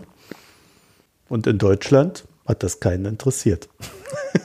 Der Economist. Das klingt irgendwie, das klingt irgendwie so, als wäre es direkt bei Make America Great Again einzuordnen. Ah, jetzt bist du aber, jetzt bist du aber böse zum Eierliegende Wollmilchsau. Ja. Also der Economist sah sich gleich mal ähm, genötigt, so ähm, äh, großen großes Briefing dazu zu machen, dass Unternehmen doch eigentlich nur dazu da sind, Geld zu verdienen und dass das alles ganz schlimm sei, wenn sie denn etwas anderes tun, also wenn sie dann irgendwie noch anfangen, die Welt zu missionieren und das Klima zu retten, weil damit würden sie ja den anderen aufoktroyieren, was die Unternehmen wollen. Also, mhm. wo ich jetzt sagen muss, so aus deutscher Perspektive, also ich habe jetzt nichts dagegen, wenn so ähm, bin jetzt kein Weltleser, aber ich habe jetzt nichts dagegen, wenn die Unternehmen sich darum bemühen, das Klima nicht in Grund und Boden zu fahren. Also fände ich jetzt nicht schlecht. Naja, in, in Deutschland hat die ganze Sache jedenfalls erstmal nicht viel ausgelöst. Es gab dann so einzelne Artikel, die das kurz erklärt haben und ansonsten dachten sich wohl alle, ach ja, die Amis, so wie ihr. Die Kritik, die dann darauf kam, war dann auch gar nicht so sehr, ähm, oh, jetzt wollt ihr uns auch noch missionieren, sondern die Kritik war, ey, ihr seid Steuervermeider, ihr seid eh voll die. Da, da, da. Und deswegen ähm, vermuten wir mal, dass ihr uns eh nur über den Tisch ziehen wollt, weil eigentlich wollen wir euch doch zerschlagen. Wir wollen einen Mindestlohn von 15 Dollar für alle. Und deswegen ist das, was ihr da tut, eigentlich nur eine taktische Wendung und kein, ja, wirklich überzeugtes Handeln. Also Hannah, Make America Great Again ist vielleicht doch die Ecke. Ja, also ich finde, das klingt vor allem in dieser Meldung, die du da verlinkt hast, von Purpose of Corporate to Prom Corporation to promote an economy that serves all Americans. Ja, so reden aus, die halt. Aus deutscher, ja, ich weiß, es ist, es ist wie die reden, aber es klingt so wie, aha. Ja, halt so wie der deutsche das, Sparer, ne? Ja, ja, genau. Äh, das, das klingt so pathetisch, wie wenn deutsche Politiker ja. irgendwas für den deutschen Sparer tun wollen. Ja, also ähm, ich fand das jetzt nicht so überraschend, weil eigentlich so seit, seit der Finanzkrise tobt ja dieses Thema, dass eigentlich äh, nicht nur in Europa, sondern auch in den USA immer äh, dieses Begehren immer größer wird, auch von den Mitarbeitern der Unternehmen, dass man so fragt, naja, warum tun wir denn das eigentlich, was wir da tun? Es muss doch irgendeinen Sinn geben. Also irgendwie nur Geld verdienen, ähm, Millionen scheffeln und dann San Francisco gentrifizieren, ist jetzt auch nicht so erfüllend für mich. Das Ganze gipfelte dann 2009 dann in so, so einem Buch, was heute noch ein Bestseller ist. Also das ist wirklich immer noch unter den Top 20, wie ich da jetzt erst äh, letztens gesehen habe. Start with Why. How great leaders inspire everyone to take action. Und äh, in dem Buch geht es eigentlich nur um eine Sache, dass der Typ, der dieses Buch geschrieben hat, der erklärt, dass wenn man ein Unternehmen gründet oder wenn man ein Unternehmen hat oder wenn man ein Vorstand ist, dass man seinen Mitarbeitern dann auch erklären muss, warum man eigentlich das tut, was man tut. Weil nur dann hat es Sinn und erfüllt sie. Das breitet der also auf, also warum, wieso, weshalb wäre so die kurze Version des Ganzen und das breitet der dann so auf 250 Seiten aus und äh, bringt ein Beispiel nach dem anderen, warum das sinnvoll ist und warum es Rendite bringt. Aber da findest du halt so schon so diese äh, Anleihen dafür von dem, was dann heute so stattfindet, auch dann auch politisch stattfindet. Natürlich meistens aus der demokratischen Ecke. Und ähm, deswegen ist es quasi so dann eine Reaktion der Unternehmen auf diese politische wie auch gesellschaftliche Entwicklung. Also man versucht quasi auch übergeordnet dem Ganzen einen Sinn zu geben und natürlich Steuern zu vermeiden. Und damit kommen wir zur Armut und Kaufkraft. In Deutschland allerdings, nicht in den USA.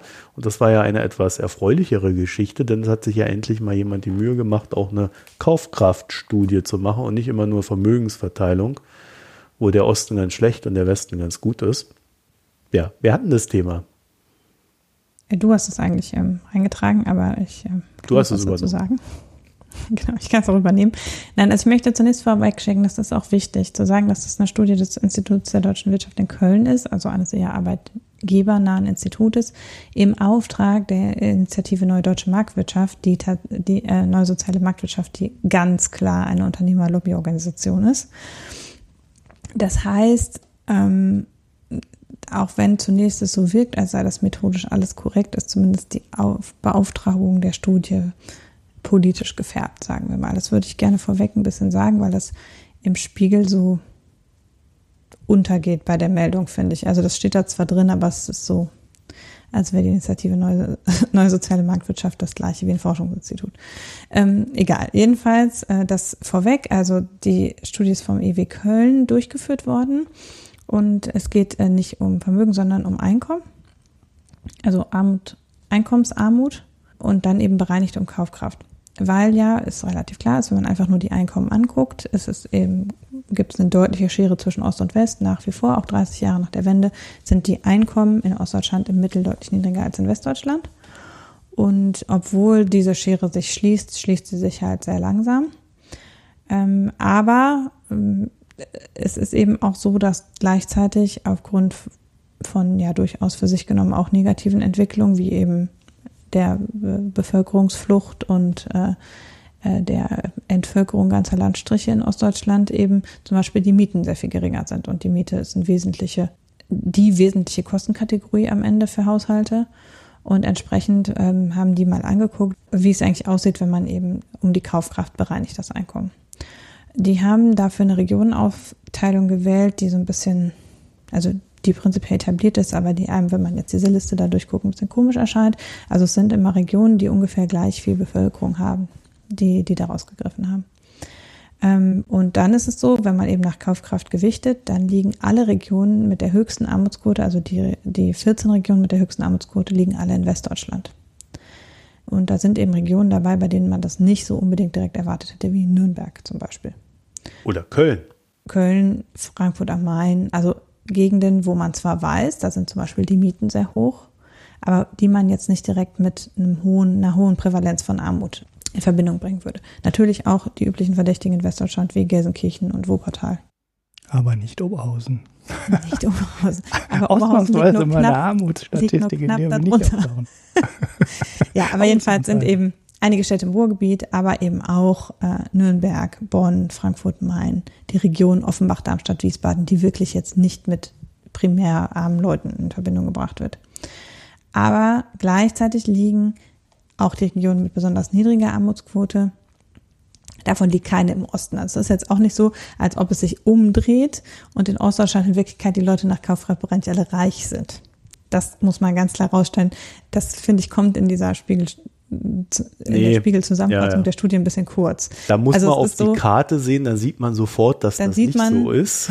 Genau, wenn man das auf der Karte ja. anguckt, dann sieht man, es gibt auch einige Regionen mit sehr hoher Armutsquote in Ostdeutschland, äh, natürlich auch gerade rund um Berlin und in Brandenburg. Ähm, da gibt, liegen viele Regionen, die eben nur nicht unter diesen Top Ten sind, aber dann kurz danach kommen. Und eben die besonders niedrigen Armutsquoten liegen trotzdem in Bayern und in Baden-Württemberg und äh, so. Also das ist halt, also es ist auch nicht so, dass sich alles umkehrt. es ist trotzdem natürlich insofern ganz interessant, weil es eben mal ins rechte Licht rückt. Das ist was, was auch im Zuge der Mieten ja oft diskutiert wird, dass zum Beispiel ja auf dem Land die Mieten geringer sind und dadurch eben so eine Stadt, so ein Stadt-Land-Vergleich bei den Einkommen auch wenig Sinn macht, wenn auf dem Land auch die Mieten niedriger sind. Das spielt halt hier alles mit rein und ähm, kann da eben so ein bisschen korrigierend wirken für diese Wahrnehmung, dass es den Leuten allen äh, total gut geht, weil sie in boomenden Regionen wohnen zum Beispiel. Aber wenn sie eben dann entsprechend für Miete fünfmal so viel ausgeben müssen wie auf dem Land, dann ist es eben nicht so, dass es einem gut geht, nur weil man in einer boomenden Region wohnt, wenn man eben gerade ein geringes Einkommen hat.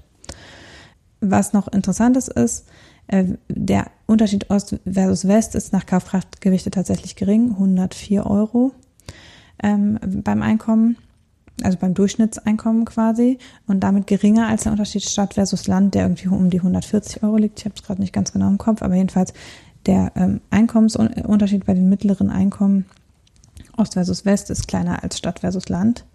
Aber ähm, die Armutsschwerpunkte liegen halt insbesondere, wenn man es so gewichtet, in sehr teuren urbanen Regionen. Und das hat damit zu tun, dass natürlich die Miete, wenn man das mit Kaufkraft gewichtet, halt der ja große Ausgabenposten ist. Also die Kaufkraftgewichtung ist ja, dass man eben guckt, wie viel kann ich von dem Einkommen in der jeweiligen Region kaufen. Und äh, Wohnkosten gehen eben mit einem sehr hohen Anteil in dieses, in dieses zugrunde gelegten, in den zugrunde gelegten Warenkorb ein. Und damit schlägt halt dann in so einer Region wie Wiesbaden oder Frankfurt am Main oder so, schlägt halt die hohe Miete durch und haut halt dann quasi, dass man eben sich auch von einem hohen Einkommen ähm, verhältnismäßig wenig leisten kann. Das geht ja auch so ein bisschen in die Richtung, vor einiger Zeit gab es in der Zeit schon mal so eine Veröffentlichung, wo gezeigt wurde, wie viel Anteil die Miete am durchschnittlichen Einkommen hat in den einzelnen Regionen. Und da zeigte sich eben auch, dass viele der Regionen, wo über 30 Prozent des Haushaltseinkommens für Miete ausgegeben werden, eben im Westen liegen. Aber ja, also das sind so die wesentlichen Ergebnisse. Das ist jetzt, wenn man mal kurz drüber nachdenkt, nicht überraschend, aber ist mal ein anderer Blick auf äh, diesen Vergleich Ost-West. Mhm. So ein bisschen oder breitet es ein bisschen aus. Ähm, dann eben aber auch wieder, also in der Meldung wird es sehr so zusammengefasst, als würde sich dadurch alles umkehren und so ist es natürlich auch nicht in Wirklichkeit. Ja, also der Thomas, glaube ist einer unserer Hörer, ne? Äh, auch wenn er mhm. mal geschrieben hat, der hat kein Twitter, hat auf Twitter, vielleicht hat das ja mittlerweile, er hat auf Twitter ähm, geschrieben, äh, lokale Armut sollte man als 60 Prozent des regionalen Medianeinkommens definieren und nicht als preisangepasstes Bundesmedianeinkommen. Das stimmt auch nicht, dass sie das, also die haben halt, das, die ansonsten zugrunde gelegten Preise sind tatsächlich bundesweite Durchschnittspreise. Das ist eine Kritik, die man an der Studie üben kann, aber ich weiß nicht, wie man es anders machen sollte. Also, weil äh, meines Wissens gibt es keine regionalen Güterpreisstatistiken, ähm, die für alle deutschen Regionen gelten würden. Also es gibt natürlich für ausgewählte Regionen sicher sowas, aber du wirst halt keinen Datensatz kriegen, wo du für jede Region alle Verbrauchsgüter auch erhoben hast. Also, weil natürlich sind zum Beispiel Lebensmittel unter Umständen auf dem Land auch günstiger. Aber ähm, du kriegst halt diese, das wird halt nicht erhoben. Also das kriegst du auf dem Detailgrad, also in der kleinen Disaggregierung, wie sie die Region definieren, wirst du diese Daten nicht bekommen, um lokale Durchschnittspreise ähm, mhm. zu wählen. Und dadurch ist es halt so, dass eben die Preiskorrektur wird auf, für alle Güter außer Miete und noch einigen anderen Sachen, die eben regional unterschiedlich sind, also das Steueraufkommen, äh, Steuer und sowas geht da ja mit rein. Aber ähm, die alles, was nicht regional unterschiedlich erhoben werden kann, wird halt mit den bundesdurchschnittlichen Preisen gewichtet. Und das kann man halt schon natürlich kritisieren, dass dadurch dieser Effekt vielleicht ein bisschen verwaschener wäre, weil es eben unter Umständen in manchen der Regionen dafür eben man auch die Güter, also die Miete zwar hoch ist, aber man auch günstiger einkaufen kann oder so. Ne? Mhm. Wäre ja theoretisch möglich und das würde das halt verwaschen. Der Thomas meinte aber, glaube ich, noch was anderes. Der hat das auf das Einkommen bezogen. Ach so, auf das, ja. auf das Preisniveau. Das, äh, was du gerade gesagt hast, ist natürlich auch ein Punkt. Denn wir haben keine, keine vernünftigen regionalen Preisindizes. Wenn man es jetzt nochmal richtig weiterdrehen würde, das Rad, dann müsste man ja eigentlich auch das regionale Preisniveau ähm, eines Verbrauchers oder eines Haushalts haben, der 60 Prozent des Einkommens hat. Und nicht 100 Prozent. Ne? Mhm. Ne? Also auch bei den Preisindizes haben wir ja, Ja. keine vernünftige Anpassung. Ne? Jemand, der äh, niedriges Einkommen hat, der gibt ja, wie wir schon ein paar Mal hier gesagt haben und wie bekannt ist, mehr Geld für Miete aus und mehr Geld für Lebensmittel aus, während jemand, der ein überdurchschnittliches Einkommen hat, gibt halt mehr Geld zum Beispiel für Auto aus oder für Medien aus. Ne? Also der Warenkorb, der ist ja auch unterschiedlich. Ähm, die Aufsplittung haben wir ja auch nicht so richtig gut. Da gibt es manchmal so ein paar Studien zu. Aber so richtig detailliert haben wir das eigentlich auch nicht. Und regional haben wir schon überhaupt keine vernünftigen Preisindizes. Aber was der Thomas meinte, ähm, was ich aber nicht rausgefunden habe, ob das jetzt wirklich so ist, weil ähm, es gab, glaube ich, keine Studie dazu. Zumindest habe ich an dem Tag, wo das rauskam und im Spiegel ähm, genannt wurde, habe ich jetzt nicht irgendwie noch so ein 80-seitiges PDF gefunden, wo es eine längere Geschichte gab. Vielleicht ist das nachträglich noch gekommen. Ich habe es aber nicht gesehen. Aber was der Thomas meinte, ist, ähm, dass der ähm, Einkommensteil auch von einem 60-prozentigen Bundesmedianeinkommen abgeleitet wurde. Und du müsstest ja eigentlich, wenn du es jetzt wieder richtig genau machen würdest, das 60-prozentige Einkommen aller Gelsenkirchener oder aller Frankfurter haben. Ähm, das weiß ich aber nicht, ob dieser Kritikpunkt überhaupt greift oder ob es da vielleicht wirklich dann die Daten ähm, gibt an der Stelle. Aber das kann man so oder so sehen. Also, Ja. weil, wenn man Ost und West vergleichen will, dann müsste man das gleiche Medianeinkommen zugrunde zu legen, wenn man absolut messen will, wer ist arm und wer ist reich. Also wenn du jeden messen willst am Bundesdurchschnitt, quasi sagen willst, die Ostdeutschen sind aber ärmer als der Bundesdurchschnitt und die Westdeutschen sind aber reicher als der Bundesdurchschnitt, dann musst du das gleiche Medianeinkommen zugrunde legen. Wenn du natürlich sagen willst, es sind im Durchschnitt in Gelsenkirchen, gemessen am Durchschnittseinkommen in Gelsenkirchen, mehr Leute arm als in Brandenburg. Das ist aber eine andere, also ne, es ist die Frage, willst du die Region mit ihrer Armutsquote oder die Leute vergleichen? Also willst du vergleichen, ist der durchschnittliche Brandenburger armer als der durchschnittliche Gelsenkirchener? Oder willst du vergleichen, in der Region leben durchschnittlich mehr Arme? Und ähm, das ist eben, also da bin ich gar nicht so sicher, ob es so eindeutig ist. Also da kann man, glaube ich, Argumente für beides finden. Also deshalb, das, das, da bin ich hin und her gerissen, weil, weil beide Maße nur begrenzt vergleichbar sind. Also egal was, ob du das Bundesmedianeinkommen oder das Regionale zugrunde legst, hast du, verlierst du immer eine Dimension von Vergleichbarkeit. Aber ich glaube, für das, was sie machen wollten, haben sie dann, dann schon das Richtige getan. Also das kann ich auch, ich kann es auch nicht genau rauslesen. Ich glaube, es ist halt ein erster Aufschlag. Es ist eine andere Art, mal da drauf zu gucken. Man müsst, kann, könnte das, glaube ich, methodisch an vielen Stellen noch detaillierter verändern, weil zum Beispiel auch Mobilität unterschiedlich kostet. Das heißt, du müsstest halt Warenkörbe haben, wo du siehst, am Land geben die Leute viel mehr Geld für Mobilität aus als in der Stadt. Ne, weil eben sie Was sehr viel mehr Auto fahren müssen. relativiert. Ne? Was genau. Also du hast halt quasi, du bräuchtest regional unterschiedlich zusammengesetzte Warenkörbe und nach Einkommensgruppe unterschiedlich zusammengesetzte Warenkörbe. Aber das sind alles keine neuen Erkenntnisse, weil das daran kranken sehr viele Studien, die regional vergleichen, kranken letztlich an diesen Sachen. Es gibt beim Statistischen Bundesamt, es gab ja vor, kurzem schon mal eine Studie vom IW, ähm, auch zu regionalen Unterschieden, die äh, zusammen vom IW mit Jens Südekum durchgeführt worden ist, wo sie auch Regionaldaten hatten. Ähm, und es gibt vom Statistischen Bundesamt manche Dinge auf regionaler Ebene. Und deshalb weiß ich auch hier wieder nicht, was ist da sozusagen, welche Dinge sind berücksichtigt worden und welche nicht. Also das, diese, ähm, diese Studie, da ging es um regionale Unterschiede in den Verschuldungen äh, der jeweiligen Kommunen. Aber, oder in Infrastrukturarmut quasi. Also es war eher eben in die Infrastrukturrichtung. Aber jedenfalls, es gibt schon vom Statistischen Bundesamt auch Regionalstatistiken, aber Preise sicher nicht. Und Warenkörbe kann ich mir fast auch nicht vorstellen. Und deshalb, also man ist ja auch anders gebunden, wozu man Daten hat. Und ähm, mit den Daten ist das schon, also das ist soweit man das sehen kann, aus dem, was eben frei verfügbar ist. Es ist halt valide, was gemacht worden ist. Äh, die Aussagekraft ist vielleicht, also die Spiegelmeldung überdehnt vielleicht die Aussagekraft des Ganzen etwas. Das muss man ja immer, also ich meine, das ist am Ende immer so, wenn was dann in der Presse wiedergegeben wird. Trotzdem ist es natürlich ähm, sinnvoll, da mal drauf zu gucken, ähm, wo, wie machen wir eigentlich Einkommensvergleiche. Ne? Ja, weißt du, was mich an der ganzen Sache so, äh, was ich da so interessant finde, ist, äh, dass wenn du dir diese Karte mal anguckst und wenn du dir dann diese äh, Vermögensverteilungskarten, die ja sonst immer rumgereicht werden, ja auch vom Spiegel, ja, wo dann der Osten alles ganz schlimm und der Westen super reich und der Süden noch reicher als der Norden. Äh, ich finde, da ist schon so ein bisschen Relativierung der Ungleichheit drin. Es gibt halt diese mhm. Regionen, die total krass sind, also die halt einfach richtig hinten dran sind, im Westen wie im Osten und vor allen Dingen Norden, ja, also man kann schon sagen, Westen und Norden, das sind so diese Sachen. Und so, wenn du dann, ja, wenn es dann so im, äh, in der Mitte mal teilst und sagst, da ist der Süden, dann hast du da recht wenige Regionen, die das trifft. Und äh, das bestätigt halt so das, was wir ja grundsätzlich wissen, dass der Süden reicher ist. Ähm, aber es nimmt halt auch diese, diese, diese Ungleich, diese gefühlte Ungleichheit, dass der Osten gar nichts hat das nimmt halt raus. Und das finde ich ganz gut an der Karte. Und ich glaube, da ist sie auch wesentlich ehrlicher als diese Vermögensverteilungskarten. Das heißt nicht, dass äh, im Norden oder im Osten äh, das super ist, ja, ähm, sondern es ist halt einfach strukturschwache Regionen teilweise. Das erkennst du dann daran. Mhm. Die hast du aber genauso im Westen.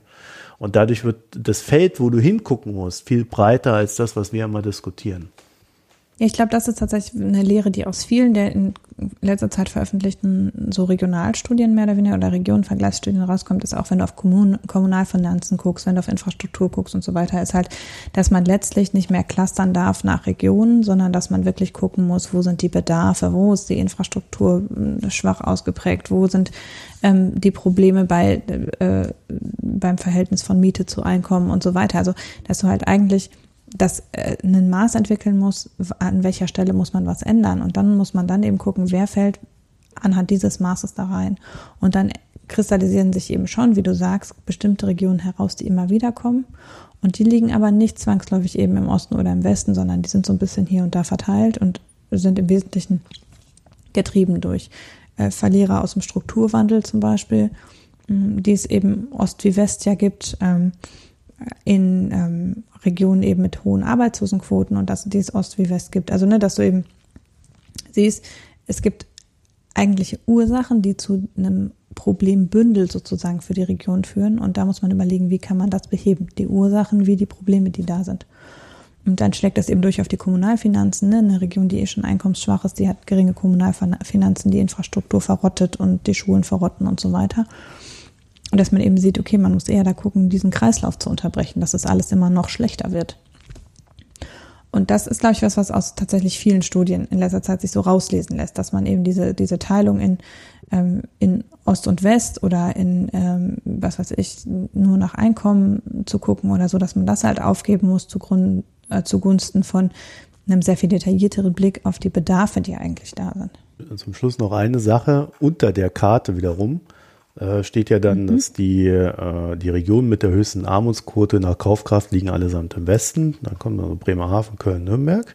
Mhm. So, wenn du dann da drau wenn du dann nochmal weiter runter gehst, steht Kaufkraft und Armut in deutschen Regionen. Ja, dann steht Region. Dann haben sie das mhm. so sortiert. Armutsquote nach Kaufkraft 32,1 Prozent. Erster Berlin-Neukölln weiß ich nicht, wie das Ding da oben dann zustande kommt. Also wo dann, wo dann der Unterschied zwischen, zwischen dem einen und dem anderen ist. Also. Ja, Hamburg-Mitte kommt ja auch noch. Nochmal Berlin, ja, nochmal Berlin. Nochmal Berlin, Berlin-Spandau und dann erst Bremerhaven, Köln. Also da haben sie wahrscheinlich wieder irgendwas zusammengezogen, um dann diese Aussage treffen zu müssen, die dann halt von der Plakativität wahrscheinlich äh, einfach die Werbung für die Studie dann sein soll. Womit man dann die Leute, hoch, alle im Westen arm. Das ist ja ganz anders als gedacht. Ähm, keine Ahnung. Aber da wollte ich nochmal äh, darauf hinweisen, dass das ein bisschen komisch wirkt auf mich. Ja, in dem Sinne können wir das Thema dann beenden. Und dann, ihr Lieben, sind wir endlich, endlich im Gesellschaftsteil. So, jetzt Schlusssport. Ihr habt da nichts, ihr habt da nichts eingetragen. Doch, da steht ihr was bei dir. Na, Bei mir, ach so, ja. Bier. Du sprichst über nichts und Marco spricht, äh, nein, und Ulrich spricht nur über Bier. Wir, wir haben so einen langen Podcast ja, schon wieder, da muss ich nicht noch einen Podcast Na, ich habe ich hab eine kleine Empfehlung, keine Sorge, ich habe einen Pick. Soll ich anfangen? Ja, du hast ja auch was eingetragen, du musst da anfangen. Ja. Ich gucke sonst nie Videos, ich hasse Videos. Aber ich empfehle einen TED Talk und zwar ähm, To Raise Brave Girls Encourage Adventure heißt er. Ich hasse Videos und, äh, und, dann empfiehlst du gleich mal einen TED Talk noch. Was sind die schlimmsten Ja, ich wirklich, also ich, wenn, ja, aber ich finde wirklich normalerweise, ich konsumiere sehr ungern Video, weil ich mhm. da, darauf dazu gezwungen bin, die Information in der Geschwindigkeit äh, zu konsumieren, die mir, in der sie mir präsentiert wird. Und das finde ich noch viel schlimmer als bei Podcasts. Weil bei Podcasts kann ich ja noch die Abspielgeschwindigkeit ein bisschen anpassen, wenn ich über Sachen drüber will oder so. Und Videos finde ich, da entgeht einem dann ja im Visuellen was. Mhm. Deshalb, ich finde Videos sehr schwierig. Außerdem spielen die dauernd einfach los, wenn man die auf Twitter sieht und so. Alles ganz schrecklich. Aber äh, hier tatsächlich bin ich über meinen Schatten gesprungen, habe einen TED Talk geguckt. Das mache ich wirklich selten, ähm, weil es wirklich äh, was Wahres dran ist. Also es geht im Wesentlichen darum, dass die ähm, der Sprechende ähm, darauf hinweist, dass man das sehr, man sehr oft wahrnehmen kann, dass ähm, Jungen darin bestärkt werden, abenteuerlustig zu sein und Mädchen darin bestärkt werden, vorsichtig zu sein und dass das unser Verhalten als Erwachsene prägt. Und sie begründet das mit ihrer persönlichen Geschichte und mit persönlicher Erfahrung, wie das halt bei so einem TED Talk so ist. Aber ich fand es tatsächlich ganz gut. Wobei ich sagen muss, ich glaube, dass es auch ähm, damit, also dass sich dadurch vielleicht auch noch ergibt, zum Beispiel, wie das Naturell der Eltern sich auf das Naturell der Kinder weitergibt. Weil eben eher vorsichtige Eltern dann eben ein Kind auch eher im Vorsichtigsein, egal ob es ein Junge oder ein Mädchen ist, ähm, bestärken werden. Also es geht vielleicht noch weiter, diesen Punkt, dass ob wir ein Kind ermutigen, abenteuerlustig zu sein oder immer sagen, sei bloß vorsichtig, das hat auf jeden Fall eine Auswirkung. Und man muss vielleicht besonders vorsichtig sein bei Mädchen versus Jungen. Aber auf jeden Fall. Hat, hat mir gefallen, ist auch nur acht Minuten, also für einen TED Talk noch relativ kurz. Fertig. Ja. Ulrich möchte nicht. Ulrich? Ja, ich musste den Mute-Button erst finden. äh, nee, ich habe keinen Pick. Äh, ich habe ja schon gesagt, der Podcast ist ja lang. Unser letzter war so lang. Ich habe schon wieder so einen langen Podcast in der letzten Folge gepickt. Äh, jetzt, diese Woche habe ich nichts. Okay. Du schon ruhig. Ja, ich bin gerade noch dabei zu suchen, wie das Ding heißt. Und zwar meine Empfehlung, eine App. Ich empfehle ja eher selten App. Diese App ist ein Spiel und ich glaube, ähm, man sollte ein gewisses, eine gewisse Beziehung dazu haben, dann macht die richtig Sinn. Und zwar ähm, Final Fantasy Record Keeper. Ich weiß nicht, der eine oder andere wird sicherlich kennen. Äh, Final Fantasy, eine der ältesten, bekanntesten, erfolgreichsten Spieleserien, die es, glaube ich, überhaupt gibt. Ja, also ich glaube, gibt es wenig, was da drüber kommt. Und äh, die haben sich irgendwas völlig Abgefahrenes überlegt. Die haben eine, eine App gemacht, die so ein Free-to-Play ist, aber irgendwie musste ich bisher auch noch nichts bezahlen. Also da, das, das kannst du einfach spielen. Und ähm, da hast du diese Kämpfe in Final Fantasy und musst mit diesen, in, mit diesen Kämpfen jeweils Bilder irgendwie befreien von ihrem von irgendeiner bösen Magie und dann kommt das Bild und du kriegst einen kleinen Story-Happen. Und ähm, da haben sie dann einfach die ganzen Teile, die sie schon gemacht haben, also wir sind jetzt, glaube ich, bei Final Fantasy 15 und es gibt noch so ein paar Nebenteile, haben sie da einfach reingepackt und äh, um die Kämpfe, ähm, die du ja selber machst, aber um diese ganzen Zwischensequenzen, wo du einfach nur rumrennst und irgendwas suchst, bereinigt und die reinen Story-Happen genommen sodass du dir im Lauf der Zeit mit diesem Ding die ganzen Story-Happen aus allen Final Fantasy-Teilen zusammenspielen könntest. Und dabei äh, entweder die Serie kennenlernst oder dich, ach ja, als ich neun Jahre alt war, habe ich das und das gespielt. Ziemlich geiler Scheiß. Und dann haben sie mhm. tatsächlich es auch noch geschafft einzubauen, ähm, also das ist ein Teil und dann haben sie noch lauter, äh, was weiß ich, so, so Nebendinger.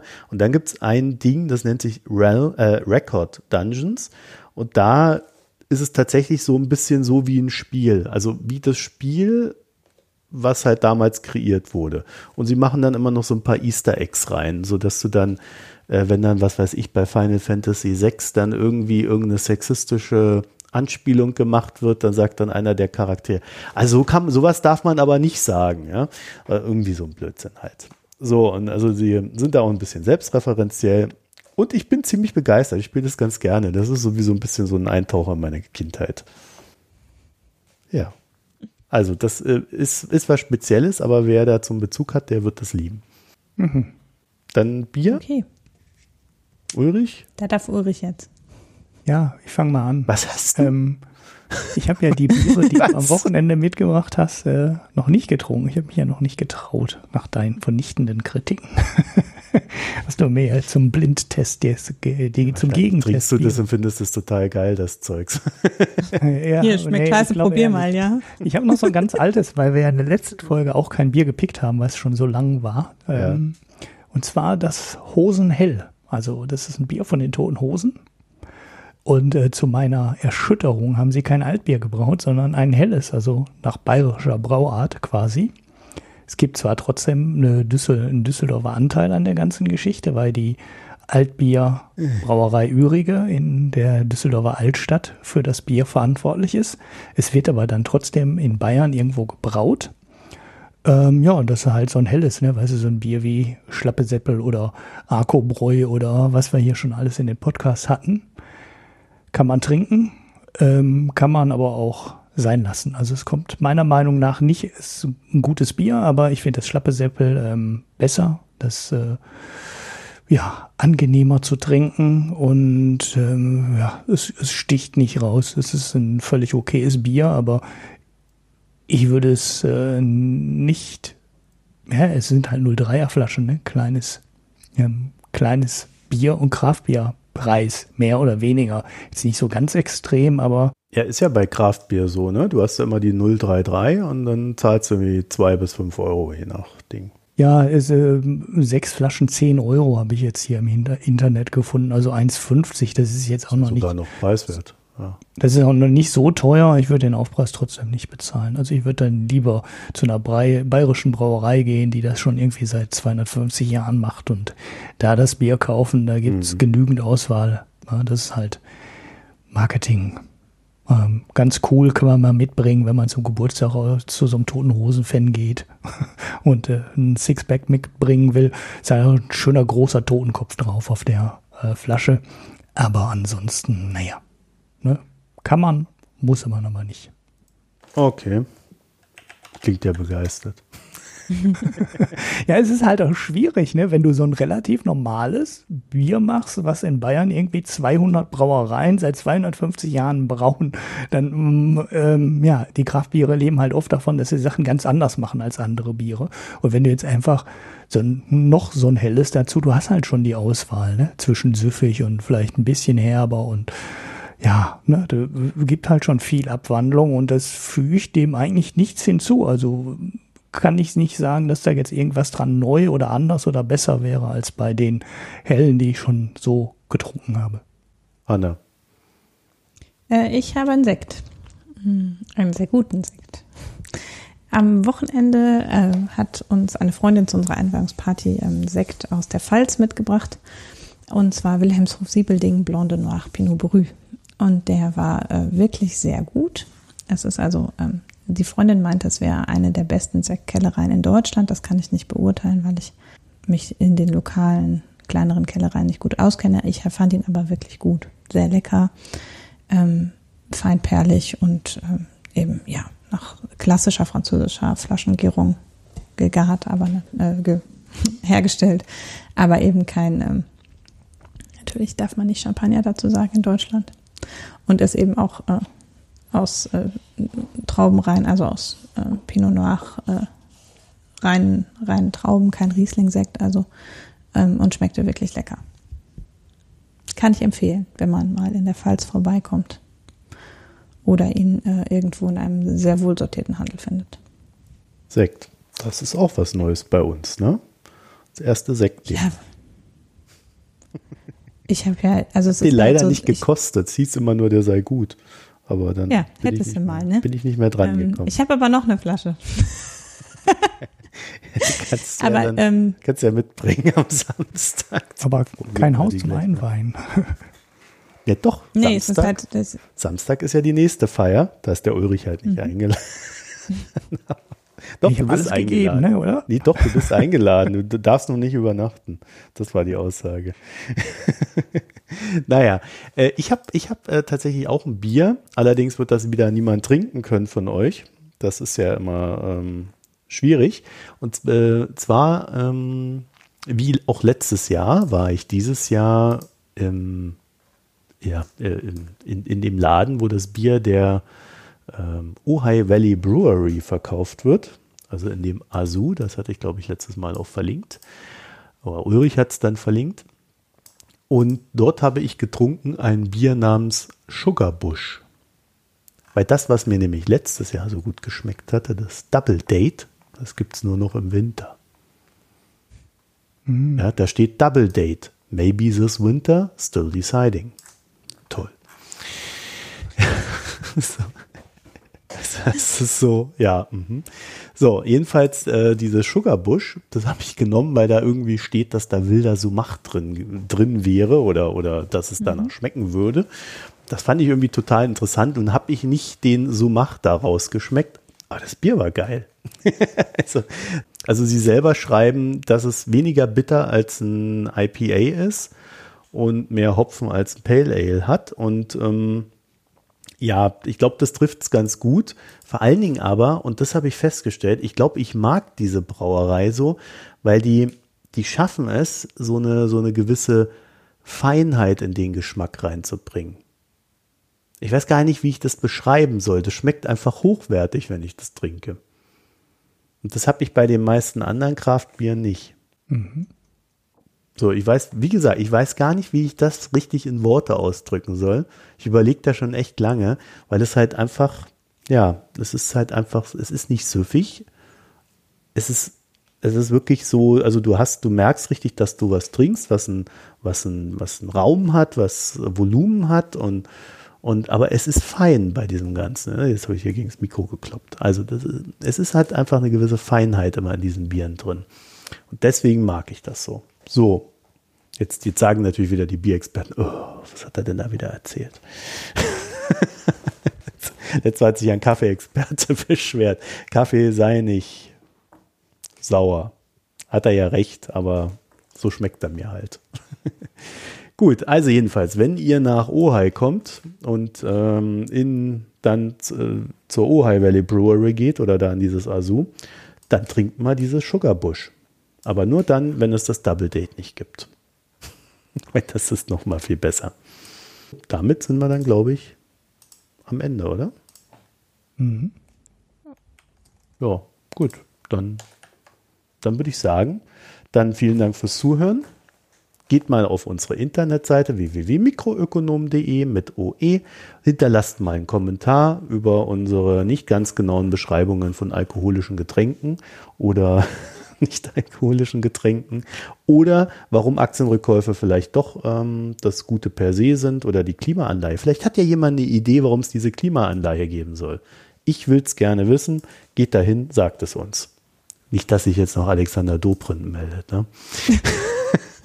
dann hast du den an der Backe.